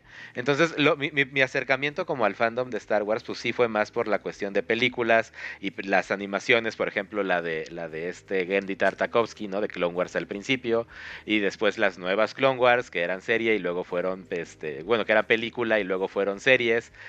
Y entonces luego fue una super serie de Clone Wars que sigue, o sea, terminó hace un año apenas. Y luego además tienes Rebels, ¿no? Y entonces de pronto mi acercamiento a este tema, pues es que está todo el timeline y todo lo que pasa en Star Wars y yo aprendí de aquí y luego aprendí de acá y luego aprendí de acá, pero luego de aquí, pero luego de acá, pero luego de acá. Entonces a mí no me molesta y, me, emociona como tener estas historias metidas entre, entre esto que sabes y esto que sabes pasó esto que está pasando en Mandalorian. A mí eso e, es lo que me emociona, ¿no? Es como de, ah, claro, y como dice Pablo, con todas las razas chiquitas y con todos, digamos, los personajes de lista B, ¿no? Donde, ah, este güey monstruo que salió este, dos segundos en una escena. Ahora va a ser la guía espiritual de este güey Mandalorian durante toda la primera temporada. Y es como de, ah. Ya lo, lo acabas de describir perfecto. Y creo que es justo por eso por lo que a mí me irrita de sobremanera. O sea, la parte de la narrativa, o sea, como esas cosas que a ti justo te dan placer, a mí me desesperan de sobremanera. Y, y me hace así como, o sea, me hace sentir idiota, que es como de, o sea, ¿por qué me están contando esto? Como que esa historia ya pasó, ella es vieja, sí. O sea, ¿por qué estamos regresando a lo mismo? Me siento como en un eternal loop. No sé, es muy raro. Pero, pero creo que esa es como parte de la cultura ñoña. No sé si les haya pasado a ustedes o a alguien de los que estén ahí en, el chat, eh, que de repente conoces de historias y un día tu primo te presta Casa de M y la lees y dices, ah, yo había escuchado de esto y ya lo leí. Y luego alguien te dice, no tengo yo Extinction Agenda de los X-Men, que es una historia buenísima.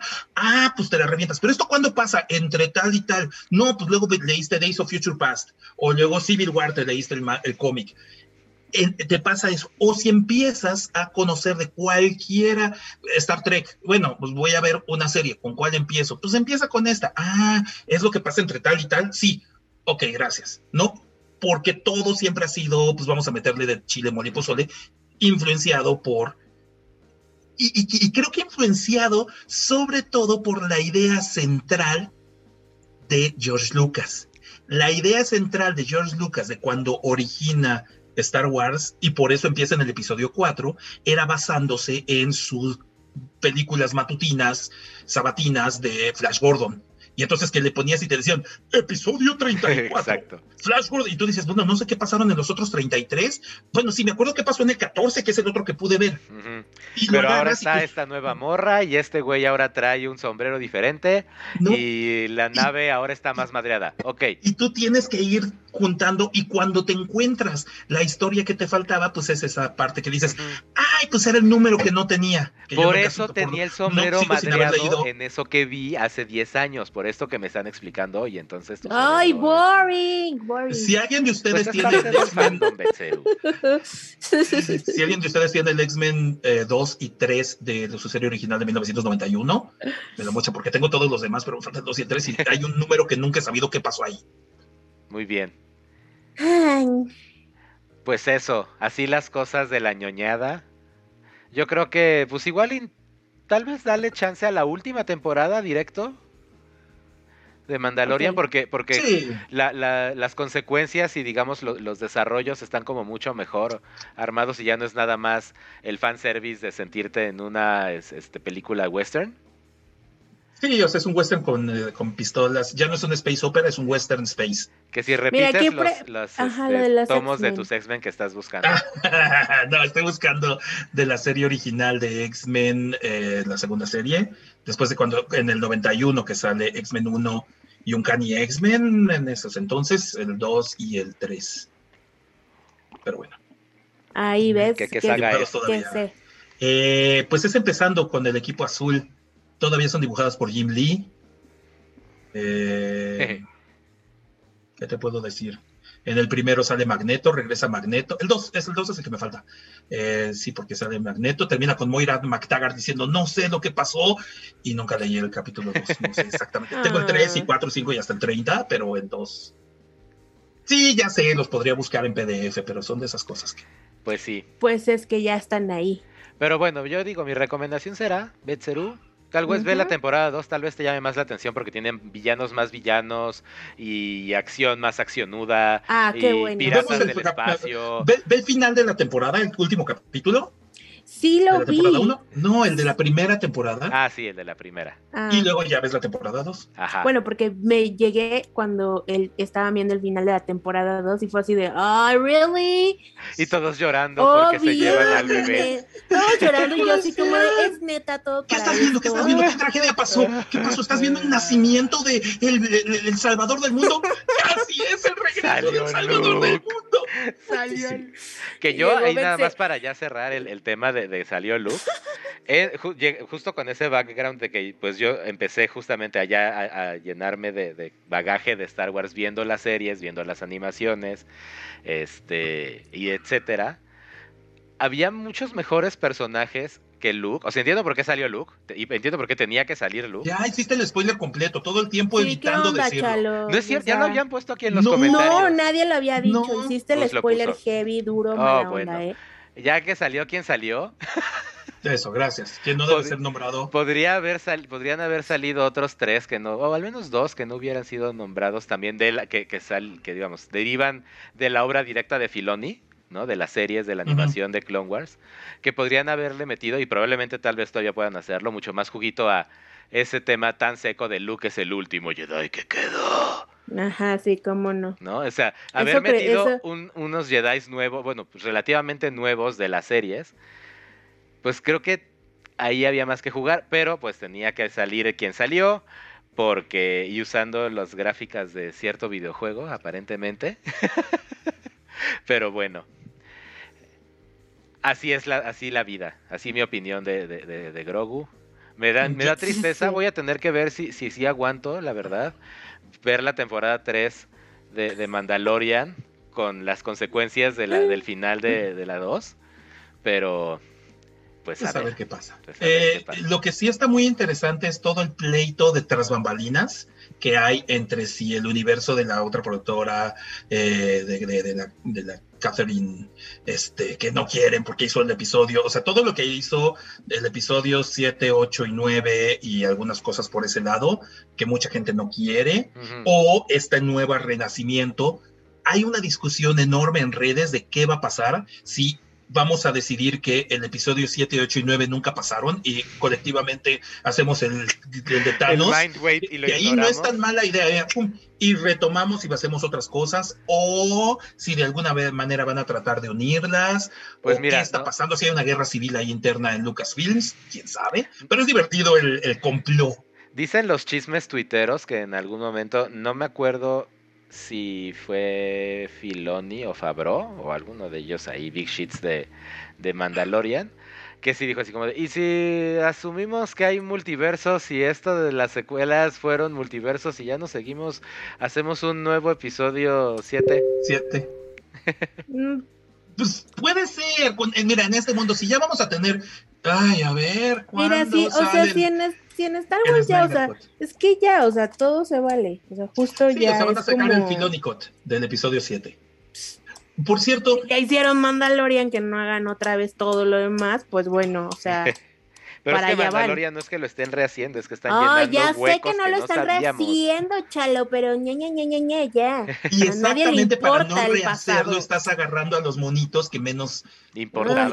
Pues sí, porque ya no hay nada más que escarbar, hay que buscar las piedritas que se quedaron ahí en el camino para revivirlas a fuerza, pues sí, necromancia y exprimir más Star Wars. No, no, mejor te inventas Cuando ya está todo momificado y así como de, no, ¿qué hacemos? Ay, es que ya, o sea, no tenemos un Yoda. Ay, ya sé, porque no hacemos uno nuevo que aparezca por ahí perdido en la nada. Ay, es que no, de verdad, ya, así me choca. Oh. Así no puedo, no puedo. Está bien, con ese rant de Betsy vamos a terminar ya nuestro PD Podcast live ya, episodio solo pura maldad. Con pura maldad y dark side de Betsy. Muchísimas gracias a todos los que nos acompañaron el día de hoy en estas ya dos horas quince. Por favor, déjenos en los comentarios de Facebook. Eh, también, no sé si de por aquí también se puedan hacer comentarios después, pero ustedes déjenos en los comentarios donde puedan contactarnos. ¿Qué les pareció este formato con estos dos cortes, como para echar ahí la estirada, ir a tomar agüita al baño?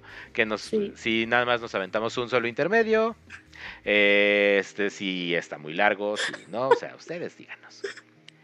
Tienes razón, Gus. Gus dice, es una franquicia, Vex, para eso la compraron, para sacarle todo el jugo posible. Exacto. Y lo, peor, toda la razón. y lo peor es que sigue sacando jugo, por más que a ti te parezca seco. Lo cierto es que no, porque cuando se acaba. Ay, lo cierto es que sí. O sea, por favor, date cuenta, Chalo, de la víctima que eres, así, de la generación que neta. Siembras la semillita y sale nueva planta. Exacto. Planta, y, es una y es nueva, es, es, una es una naranja que sabe Son las mismas naranjas, pero es no otra naranja. mismas naranjas, o sea, eso ya es así, Florida haciéndose pasar por jugo de naranja, o sea, really no. Ya. De verdad, ya, se acabó este episodio. No quiero seguir hablando de Star Wars. Jueguen, jueguen este, Jedi Fallen Order. Está buenísimo el juego. Y es canon. Y es, es canon. Y está en serio. Empiezas jugando con un que no sabes hacer nada y ya al final. Es poderosísimo. Sí, sí, sí. Pues bueno, yo soy Chalo Chocorrol. Y yo soy Vexeru. Y visitándonos aquí, soy Pablo Luis Castillo. Esto fue PD Podcast episodio, Live, episodio 2 de vacunas, streamers y Grogus. Esperemos que les haya gustado mucho. No olviden visitarnos en nuestro Facebook, facebook.com, diagonal PE de podcast. Y pues por acá también que nos den el follow para enterarse de todo. También estamos en Instagram publicando cositas, ¿no? Nos vemos la próxima semana, tal vez, vamos a decidirlo en la semana si, si hacemos que sean dos semanas sí y una semana no. Y es semana correcto. Sí y una semana no. Que también díganos, por favor, en los comentarios de aquí, de donde sea, si les pareció una buena idea el descanso. ¿Ves? Dice Gus, debimos hablar de WandaVision. Pues sí, es lo que yo decía, pero pues ya se nos pues es el tiempo. Ajá, no, no, o sea, nosotros planeamos esto el jueves.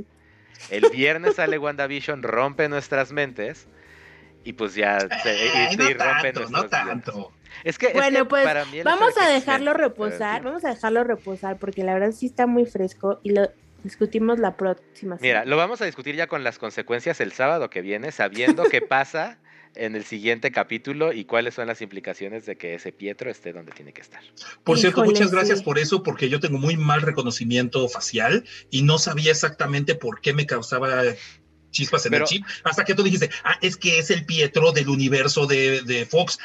Ah, ya, ok. Exacto. no es el Pietro que se muere en Sokovia. En fin. Sí, es, que eso a mí no me da. Bueno, ya llevamos dos horas y veinte. Esto es demasiado. Buenas noches. Gracias por acompañarnos. Nos pueden encontrar también en Spotify y todos los podcasts, probablemente a partir del lunes. Adiós. Bye.